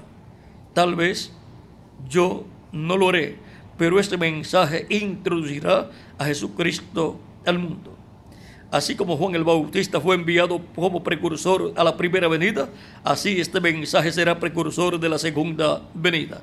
Y Juan dijo, he aquí el Cordero de Dios que quita el pecado del mundo. Así es que será paralelo en todo, y yo sé que será. Será paralelo a lo de Juan el Bautista y Jesús. Y ahora, la tercera etapa es para los perdidos, para la iglesia y para la novia. O sea, para los perdidos que no han recibido a Cristo como Salvador, para la iglesia, el cristianismo y esas son las vírgenes insensatas. Y para la novia, las vírgenes prudentes que tienen aceite en sus lámparas, tienen el Espíritu Santo. Y ahora dice que hará grandes maravillas esa tercera etapa. Y vamos a ver dónde están esos milagros y maravillas señalados. En la página 136 del libro de citas, que es un extracto de preguntas y respuestas predicado en el año 64, dice la novia, le, eh, le pregunta a la novia antes que venga Jesús, ella tendrá todo poder del Espíritu Santo para obrar, para hacer milagros, levantar muertos y así sucesivamente como en la lluvia tardía. Y, el, y es esta lluvia tardía para los 144 mil judíos. Tendrán todos los ministros esto y estamos solo esperando la venida. Ahora, lluvia tardía, 144 mil judíos. No, eso es cuando Elías y Moisés. Ahí es donde los milagros tienen lugar. Ahí están los milagros de la tercera etapa bajo el ministerio de los dos olivos, los ministerios de Moisés y Elías. Las cosas que la gente ha estado buscando, los pentecostales, por milagro. Pero donde eso tendrá lugar será bajo Elías y Moisés. Solo debemos esperar la venida del Señor. Y en la página 138 del libro de citas, párrafo 12, 36 dice, y entonces él enviará sus ángeles y juntará sus elegidos de los cuatro vientos desde un extremo del, desde un extremo de la tierra hasta el cabo del cielo, desde un cabo de la tierra hasta el cabo del cielo. Eso está hablando de la resurrección, el arrebatamiento, subiendo. Él enviará sus ángeles para juntar. ¿Ustedes alguna vez pensaron que son los ángeles? ¿Eh? Mensajeros él los juntará, los congregará juntos, ¿ven? Trayéndolos juntos, o trayéndolos, juntándolos de las partes extremas de la tierra a las partes extremas del cielo. La palabra que fue y ha sido hecha manifiesta en la tierra. ¿Ven? ¿Lo captan? La palabra ha sido hablada aquí. Aquí se manifiesta. Ahora podemos ver dónde es que ocurren los grandes milagros y maravillas de la tercera etapa, luego que Cristo complete su iglesia y se levante del trono del Padre y tome el título de propiedad, lo abra en el cielo y haga su obra de reclamo. Todo eso cae en la etapa de reclamo. Podemos ver que esa tercera etapa será una manifestación grande del poder de Dios en el, amor divino. Y será para la novia, para la iglesia y también para el mundo, para los perdidos, pero no habrá oportunidad de salvación para el mundo, porque ya Cristo habrá dejado el trono de intercesión. Ahora estamos en una etapa muy importante en donde Cristo está llamando y juntando sus escogidos de su iglesia, escritos en el cielo en el libro de la vida del Cordero, y preparándonos para nuestra transformación. Y los escogidos, al escuchar la palabra, que es lo que Cristo dijo. Mis ovejas oyen mi voz y me siguen. No necesitan ver milagros para creer, sino escuchar la voz de Cristo, la palabra de Cristo. Es con su palabra que Cristo llama y junta a sus escogidos. Y envía a sus ángeles con gran voz de trompeta y juntarán a sus escogidos. Ven con la gran voz de trompeta que es la voz de Cristo. Así es como él llama y junta a los escogidos del día postrero, como lo hizo en edades pasadas, por medio de su palabra, hablando Cristo por medio de su Espíritu Santo a través de sus mensajeros y dándole a conocer las cosas que ellos tenían que conocer, tenían que escuchar por medio de la predicación del Evangelio de Cristo. Por lo tanto, por medio de la predicación del Evangelio de la Gracia y por medio de la, de la predicación del Evangelio del Reino, es que los escogidos están estarán escuchando lo que tienen que escuchar para ser llamados y untados y recibir la fe para ser transformados espiritualmente y luego para ser transformados físicamente. Por lo tanto, estamos viviendo en un tiempo muy, pero que muy importante, en donde Cristo estará en este tiempo visitando la región de los perdidos cuando termine el tiempo de intercesión. Pero Cristo siempre ha estado en medio de su iglesia, en este planeta Tierra, en Espíritu Santo manifestado a través de cada mensajero, manifestado en medio de su iglesia. Esa es la forma en que Cristo se manifiesta en su iglesia. Y la forma en que Cristo se manifiesta en cada persona es por medio del bautismo del Espíritu Santo, donde la persona tiene el cuerpo angelical.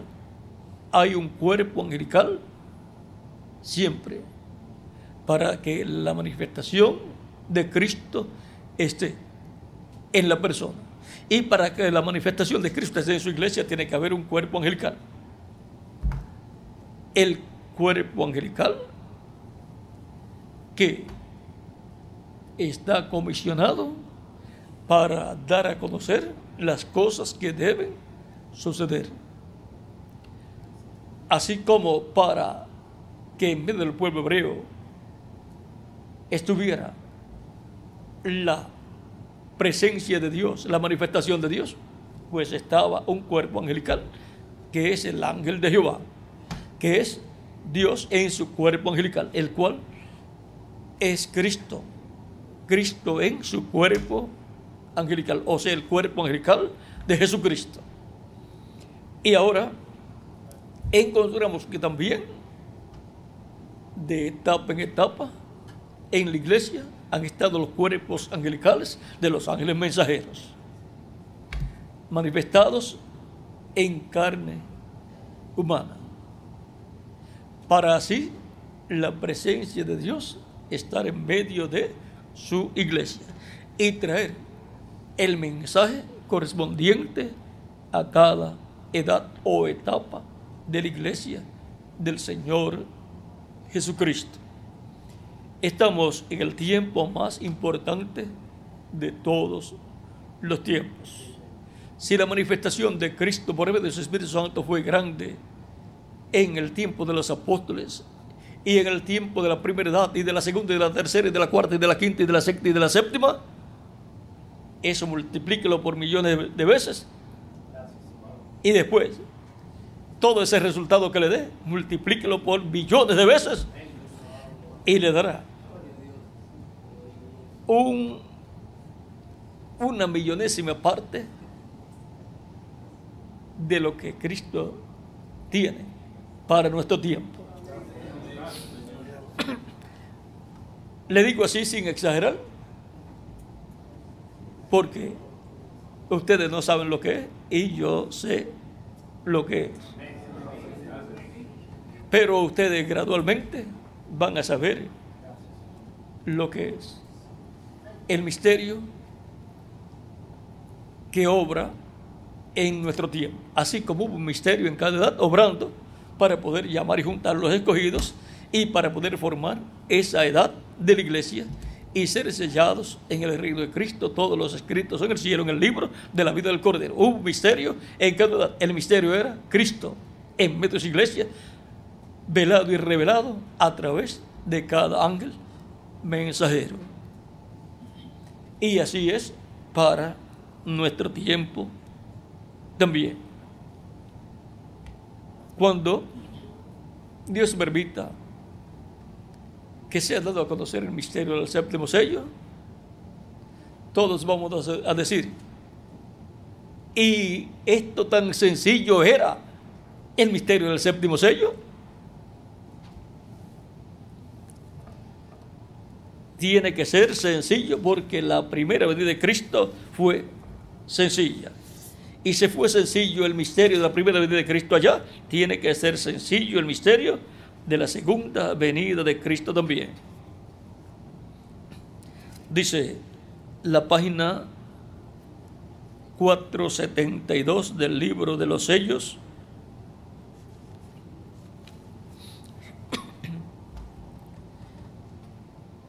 Dice, esto muestra que viene de Dios porque vemos que cuadra perfectamente con las promesas de Dios para el mensaje del tiempo del fin. Noten bien el mensaje del tiempo del fin, este sello, o sea, el séptimo sello. El séptimo sello es el mensaje del tiempo del fin. Él nos ha revelado los seis sellos, pero no dice nada del séptimo. El séptimo, el sello, el sello del tiempo del fin. Cuando empiece, o sea, cuando comience, será algo completamente secreto según la Biblia cuando el séptimo sello comience, será algo secreto, como cuando comenzó el misterio de la primera venida de Cristo fue algo secreto. Y no había sido prometido que sería tan secreto, porque fue, fueron dadas especificaciones de que una virgen concebiría y daría a luz un niño, y por consiguiente sería una hebrea la profecía la estaba dando el Espíritu Santo por medio del profeta Isaías y ya desde el Génesis estaba prometido que la mujer tendría un nacimiento que heriría al diablo en la cabeza, conforme a Génesis capítulo 3, verso 15.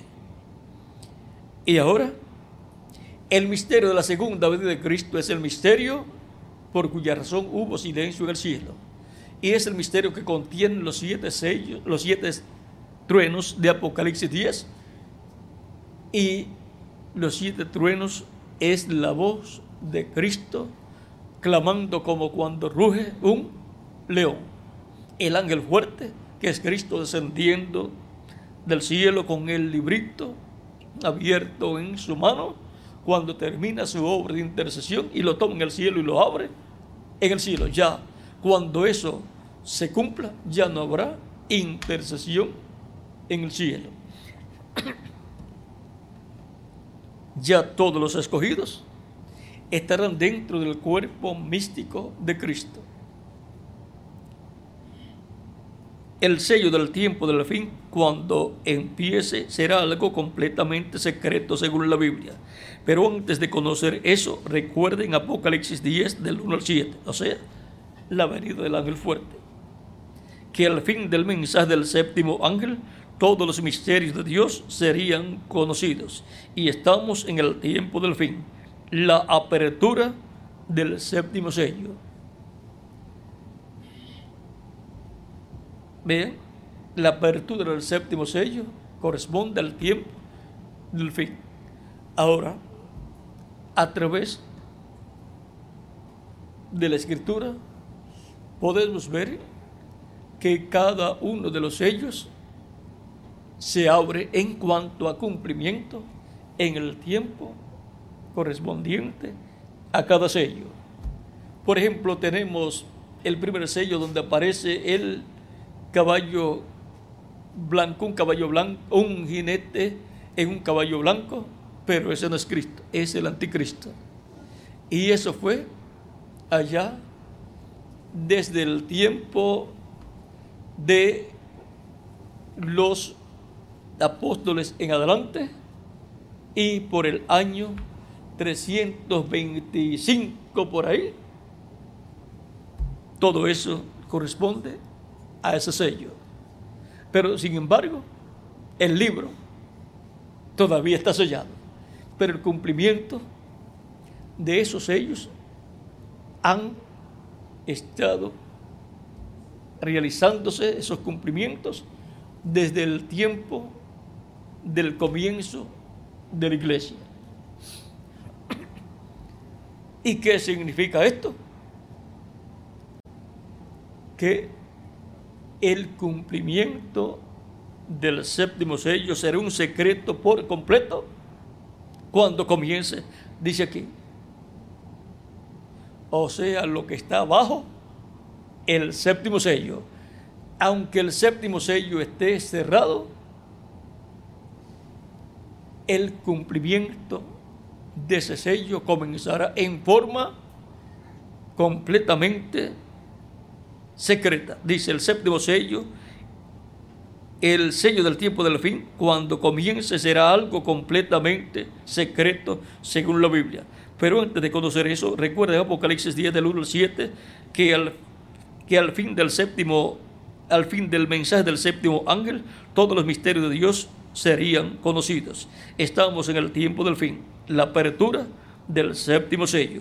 El domingo pasado, hace una semana hoy, cuando estaba predicando sobre sed humildes, sed humildes, recuerden que Dios obra en cosas pequeñas. En verdad no me daba cuenta de lo que estaba diciendo, hablando, pero ahora lo veo bien. Será de una manera tan humilde. Uno pensaría que una cosa tan tremenda sería revelada ya en el Vaticano, pero más bien viene como vino Juan el Bautista, viene como el nacimiento de nuestro Señor allá en un establo. Gloria a Dios. La obra está a la mano. Aquí estamos, oh hermano. Y ahora,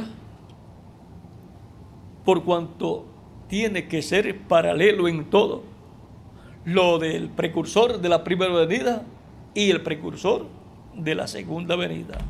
Y el precursado que fue precursado por el precursor de la primera venida y el precursado del precursor de la segunda venida. Y todo tiene que ser en forma sencilla. Pero ese misterio estará obrando como todos los otros misterios bajo los demás sellos.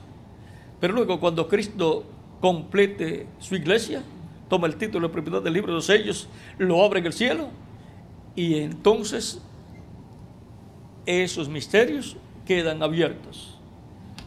El reverendo William Branham predicando acerca de los sellos habló de lo que estuvo cumpliéndose bajo cada sello, aunque todavía Cristo estaba y está en el trono de intercesión y todavía el título de propiedad está en el cielo y no está abierto. Pero Dios le permitió ver lo que estuvo cumpliéndose bajo cada uno de esos sellos que le fue permitido ver y hablar acerca de ellos. Pero él dijo acerca de todo lo que estaba siendo dado a conocer por él. Él dijo, todo esto está todavía en el futuro. Así será algún día. O sea que lo que estaba era profetizando y dando a conocer cosas que ya habían sucedido y cosas que estaban sucediendo en su tiempo también. Vamos a ver algún lugar aquí.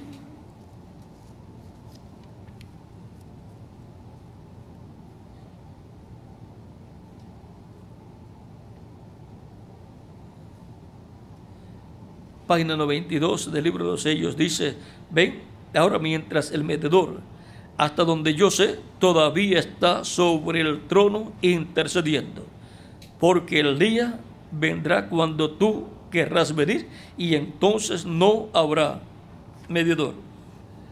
Ahora vean, él dice que todavía él está en el trono.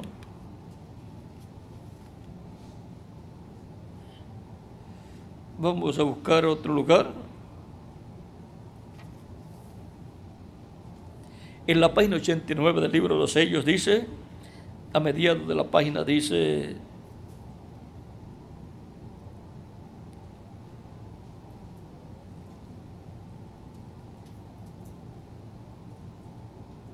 Ahora todo esto todavía, todo esto queda todavía en el futuro. Esta noche él todavía es un medidor. pero esto le queda en el futuro. ¿eh?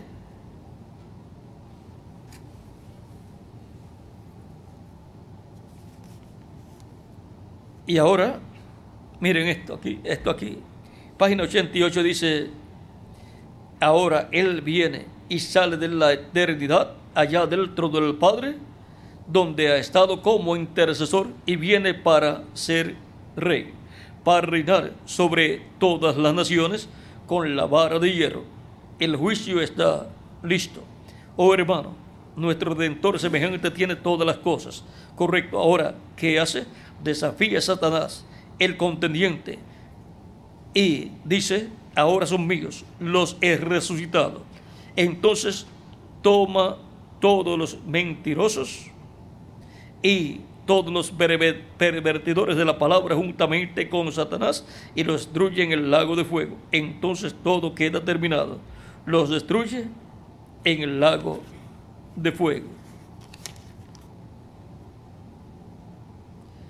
Y ahora, en la página 90 dice, esto sí fue un jubileo. Esto fue cuando tomó el título de propiedad en Apocalipsis capítulo 5, verso 1 al 11. Y un, esto sí es un jubileo y un tiempo muy tremendo cuando aquel cordero salió. ¿Ve usted? El libro de los misterios aún en el cielo está sellado. Usted dice, ¿está mi nombre? No sé, ojalá. Y si su nombre está, es que fue escrito allí antes de la fundación del mundo. Pero la primera cosa que representaba aquella redención fue el cordero que había sido inmolado desde antes de la fundación del mundo. Y él tomó el libro, Gloria, lo abrió y le quitó los sellos y le envió a la tierra a su séptimo ángel para revelarlo a su pueblo. Allí lo tiene usted. ¿Qué sucede? Los gritos, las alabanzas, las aleluyas, las glorias a Dios, porque uno fue hallado digno. Y ahora, ¿estará hablando de él o de otro que va a recibir el título? Es como David, que parecía que estaba hablando de él, y como Isaías también, pero estaba hablando de otro. Pero en tipo y figura tenía que cumplirse como tipo y figura en el séptimo ángel mensajero de la séptima de la iglesia, porque más adelante se tiene que cumplir en un séptimo ángel mensajero dispensacional, el mensajero de la dispensación del reino, para poder establecer todo lo relacionado a la dispensación del reino. Y siendo el título de propiedad lo que significa que Cristo tome el título de propiedad en el cielo y lo traiga a la tierra y lo entregue a un hombre, significa tanto para ese hombre que lo recibirá, como también para el pueblo que estará con ese hombre. Si Adán lo tenía y lo perdió, y perdió la vida eterna, un hombre que lo recibe en la tierra será restaurado a la vida eterna juntamente con aquellos que estarán con él y que recibirán también, por medio de la palabra que Él les dará, recibirán ese título de propiedad para ser restaurados a la vida eterna. Por eso es tan importante conocer estos misterios divinos. Ahora, podemos ver que en cada ángel mensajero se reflejó Cristo y reflejó Cristo también lo que Él estará haciendo en este tiempo final. Por lo tanto, en los apóstoles y cada ángel mensajero está reflejado también lo que Cristo estará haciendo en este tiempo final.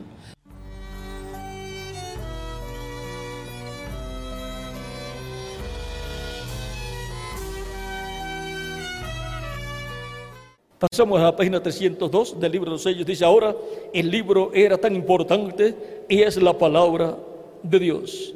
Cuidado, cuando la palabra de Dios es revelada, tiene que ser traída por el profeta, porque solamente a él llega la palabra de Dios. ¿Solamente a quién llega la palabra de Dios? al profeta que Dios tiene para revelar en ese tiempo su palabra. Si el cristianismo está esperando recibir la fe de rapto que gira alrededor de la segunda venida de Cristo, si está esperando recibir la revelación contenida en los truenos, que es la revelación que abre el misterio del séptimo sello, entonces Dios tiene que enviar un profeta, un hombre con las dos conciencias juntas para que él reciba de parte de Dios la revelación para este tiempo final y nos dé a conocer todas estas cosas que deben suceder pronto en este tiempo final. Porque las cosas que deben suceder pronto están profetizadas, pero no están abiertas al público porque están selladas y cerradas esas profecías. Pero solamente pueden ser abiertas esas profecías por medio del Espíritu Santo, obrando a través de un velo de carne, a través de un hombre, de un profeta. Y para eso, Jesucristo dice, yo Jesús, he enviado mi ángel para daros testimonio de estas cosas en las iglesias. Por lo tanto, ese espíritu de profeta que estuvo revelándole a Juan todas estas cosas, tiene que venir manifestado en carne humana para hablar a la iglesia de Jesucristo todos estos misterios que él dio en símbolos a Juan, el apóstol, para que los diera a la iglesia. Por lo tanto, la revelación de Jesucristo la tiene el ángel del Señor Jesucristo, del cual el reverendo William Branham dice que ese es un profeta. Y en el libro de las edades, en la página 15, las edades sin editar, dice que ese es un espíritu de profeta. Por lo tanto, es un cuerpo angelical de profeta, porque Dios es el Dios de los espíritus de los profetas. Y el Dios de los espíritus de los profetas, el Señor Dios de los espíritus de los profetas, ha enviado su ángel para manifestar a sus siervos las cosas que deben suceder pronto.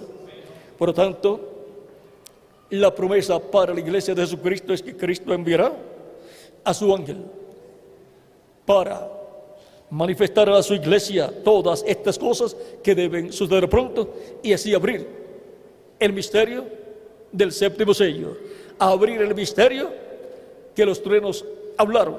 Y vean, los truenos de Apocalipsis capítulo 10 es la voz del león de la tribu de Judá del ángel fuerte que desciende del cielo y clama como cuando ruge un león y siete truenos emiten su voz.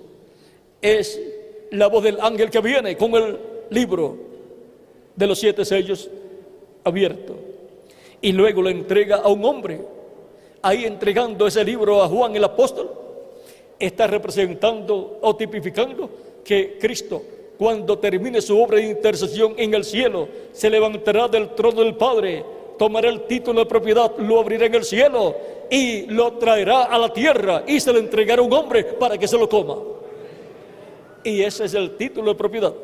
Por lo tanto, regresará el título de propiedad a la tierra para la restauración de los hijos de Dios a la vida eterna física, para que venga la resurrección de los muertos en Cristo y la transformación de nosotros los que vivimos.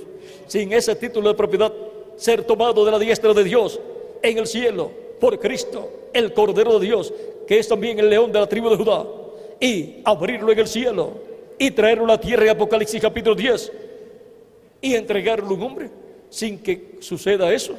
No hay resurrección para los muertos en Cristo, ni transformación para nosotros los que vivimos. Y ahora, vean que cuando Cristo le entrega a Juan que es el tipo y figura de la iglesia y de todos los mensajeros que Cristo enviaría a su iglesia y por consiguiente de la iglesia del Señor Jesucristo del día postrero y del mensajero del día postrero. Cuando le entrega el libro, Cristo el ángel fuerte le dice, toma y cómelo. Te amargará el vientre, pero en tu boca será dulce como la miel. Y Juan lo tomó, se lo comió y es la primera ocasión en la historia de la raza humana en que un hombre se come ese libro. Está profetizado que lo recibirá y se lo comerá. Lo recibirá de parte de Jesucristo, el ángel fuerte que desciende del cielo, el cual lo trae abierto en Apocalipsis capítulo 10. Y luego que se lo come, le amarga el vientre, pero en su boca es dulce como la miel. O sea, que para hablarlo es dulce, aunque es amargo, porque recibe persecuciones, críticas y así por el estilo, por lo que se ha comido y luego ha hablado. Pero le fue dicho, es necesario que profetices otra vez sobre muchos pueblos, naciones y lenguas y reyes. O sea que el mensaje profético del día postrero de todas las cosas que deben suceder pronto en la tierra, lo tendrá. El que en el día postrero se estará comiendo ese título de propiedad, que será un miembro del cuerpo místico de Cristo, en quien estará el Espíritu Santo para revelar todas estas cosas que deben suceder pronto. Y será la manifestación de Cristo en él, así como en los apóstoles y en los diferentes ángeles y mensajeros de la iglesia. Fue el Espíritu de Cristo manifestado en ellos, trayendo el mensaje al mensajero y luego a través del mensajero hablándolo al pueblo. Esa fue la forma que Dios usó y Dios no cambia su modo de obrar. Como lo obró en el pasado, estará obrando en este tiempo final. Por lo tanto, este mensajero de Dios del día posterior que se comerá ese libro, estará profetizando sobre muchos pueblos, naciones y lenguas. Él tendrá el título de propiedad y lo tendrá dentro de él, se lo comerá. Y será la primera ocasión en que ese título de propiedad haya sido entregado a un hombre que se lo coma. Adán lo tuvo y no se lo comió. Cristo lo recibe en el cielo y no se lo come. Y se lo entrega un hombre para que se lo coma.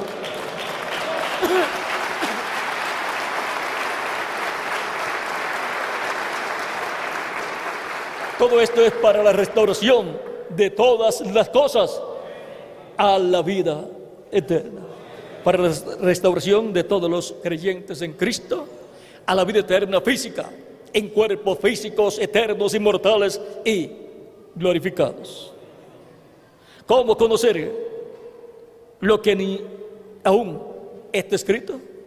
Por medio de Cristo en Espíritu Santo, hablándonos a través de su ángel mensajero, del cual Cristo dice, yo Jesús he enviado mi ángel para daros testimonio de estas cosas en las iglesias. Apocalipsis 22, verso 16 y Apocalipsis 22, verso 6 dice, y el Señor, el Dios de los espíritus de los profetas, ha enviado su ángel para manifestar a sus siervos las cosas que deben suceder pronto, para darlas a conocer. Por lo tanto, los eventos que estarán sucediendo en estos días finales, antes de la gran tribulación y durante la gran tribulación, estarán siendo transmitidos a la raza humana por medio del Espíritu Santo a través del ángel del Señor Jesucristo, que estará manifestado en medio de la iglesia de Jesucristo en carne humana, dándonos la revelación de todas estas cosas que deben suceder pronto. Pero este ángel es un hombre, un creyente en Cristo, pero en él estará el Espíritu Santo, hablándonos y enseñándonos todas estas cosas que deben suceder pronto.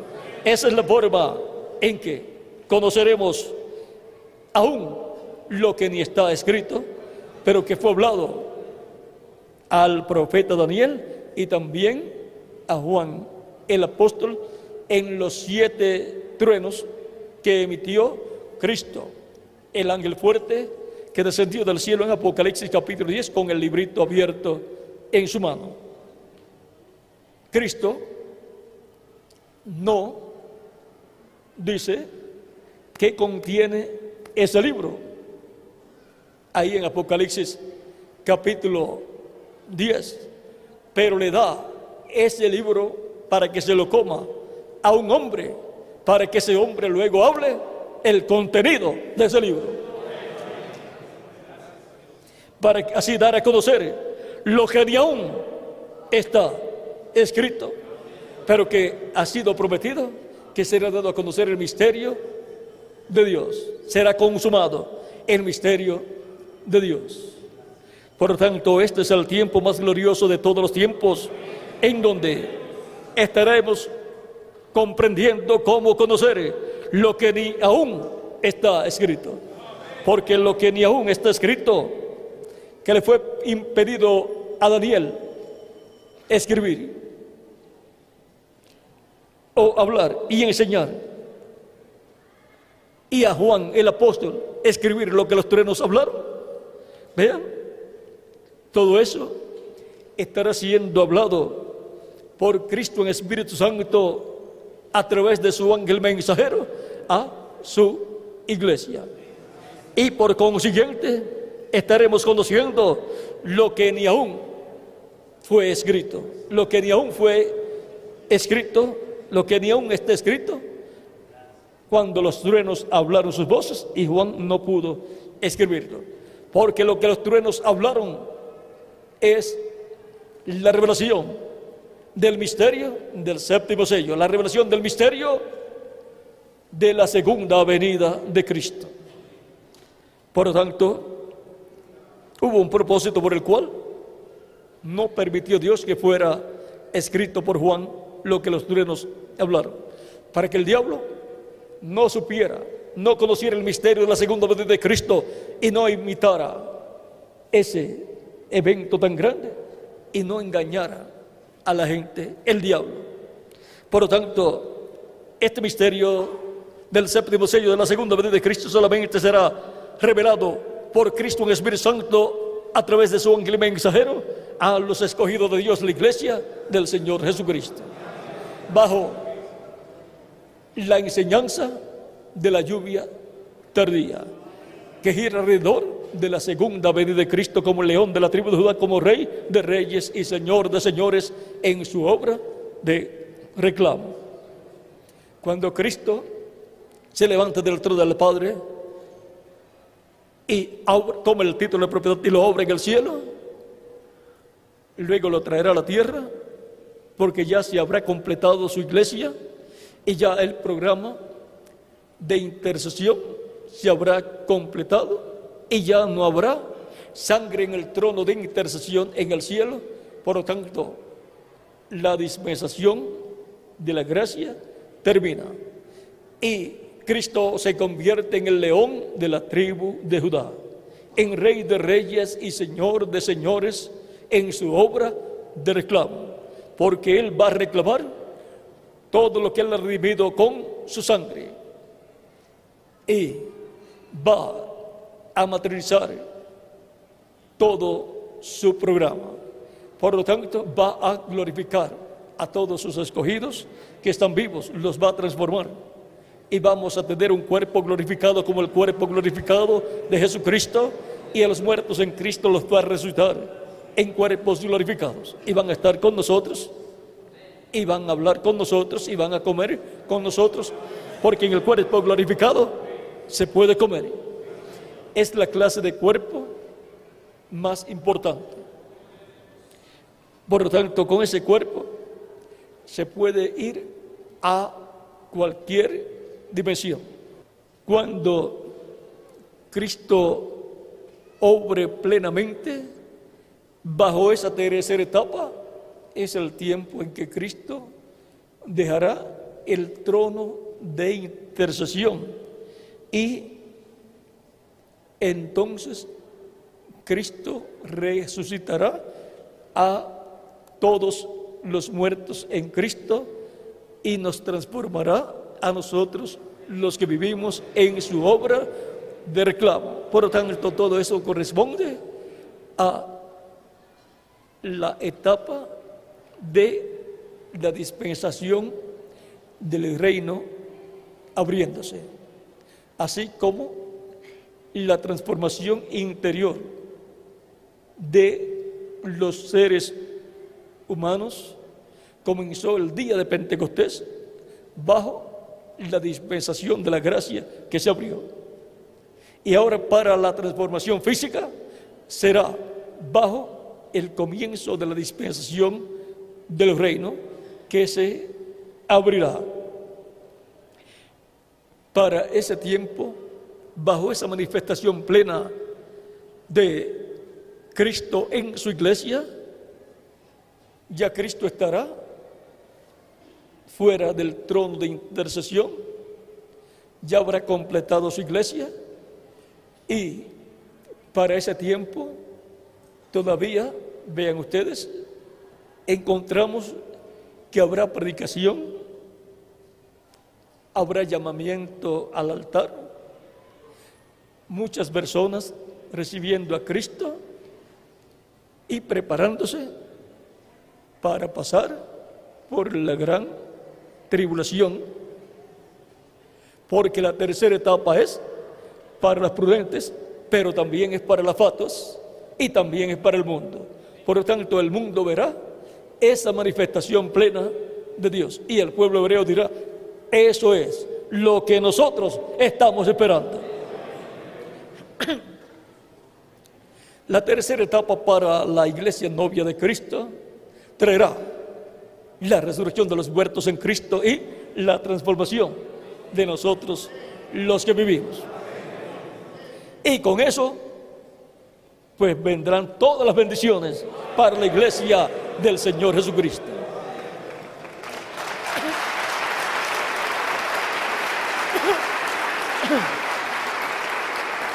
Para las vírgenes prudentes. Pero luego también habrá una parte para las vírgenes insensatas que no tenían aceite en sus lámparas.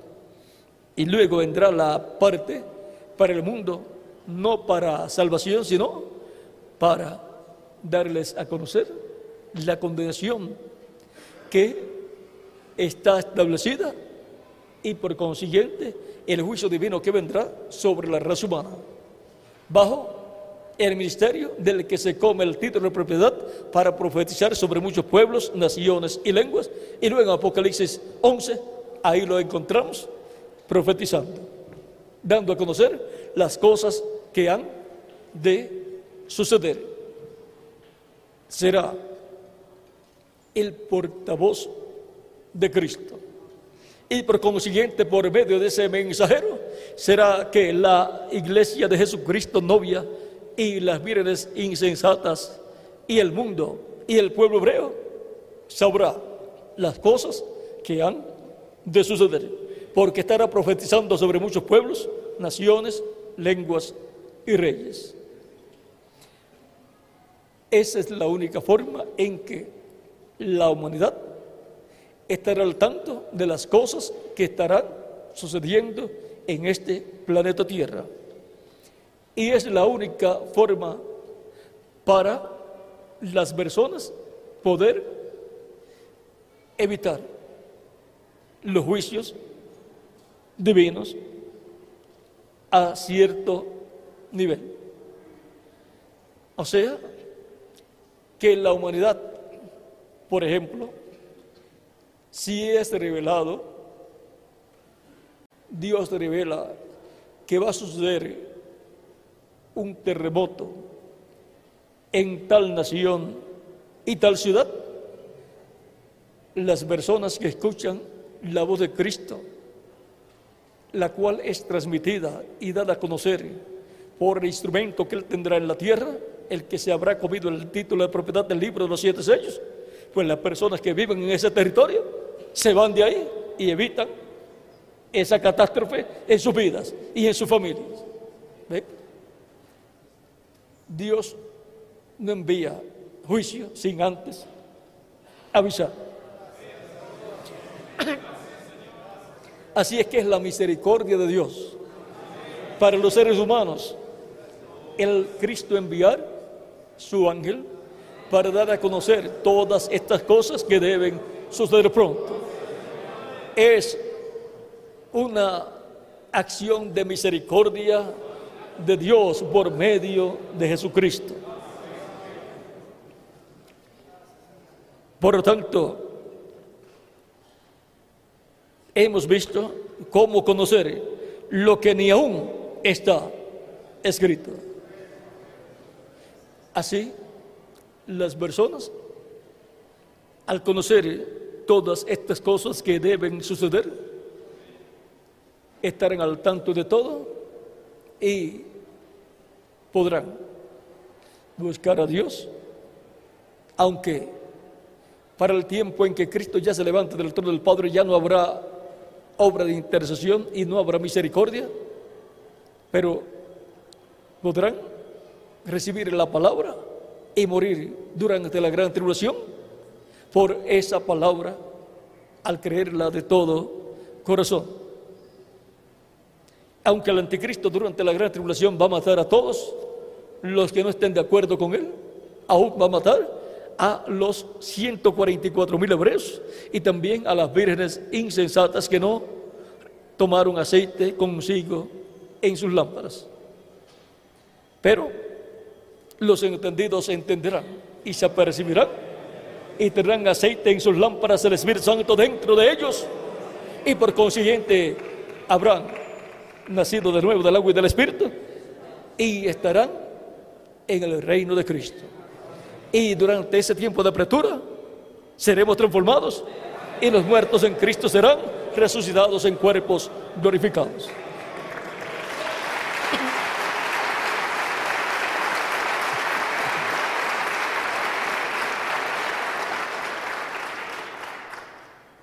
Cristo dijo que del día y la hora nadie sabe, ni aun los ángeles que están en el cielo, ni aun el Hijo, sino solo el Padre. Pero dio entonces las señales que iban a estar cumpliéndose en el tiempo en que la venida del Hijo del Hombre tenía que cumplirse. Para el tiempo correspondiente a la venida del Hijo del Hombre, esas señales tienen que estar cumpliéndose. Y Cristo dijo en San Lucas, cuando ustedes vean de vosotros mismos estas cosas, cuando ustedes vean que comienzan a suceder estas cosas, cuando ustedes de ustedes mismos las vean, o sea, esas señales, levantad vuestras cabezas, porque vuestra redención está cerca, o sea, vuestra transformación para los que vivimos y para los muertos en Cristo la resurrección en cuerpos glorificados. ¿Cómo conocer lo que ni aún está escrito? Yo Jesús he enviado mi ángel para daros testimonio de estas cosas en las iglesias. Apocalipsis 22, verso 16 y Apocalipsis 22, verso 6. Y me dijo, estas palabras son fieles y verdaderas.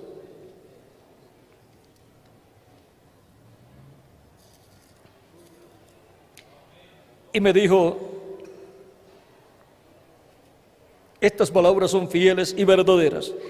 Y el Señor, el Dios de los espíritus de los profetas, ha enviado su ángel para mostrar a sus siervos las cosas que deben suceder pronto.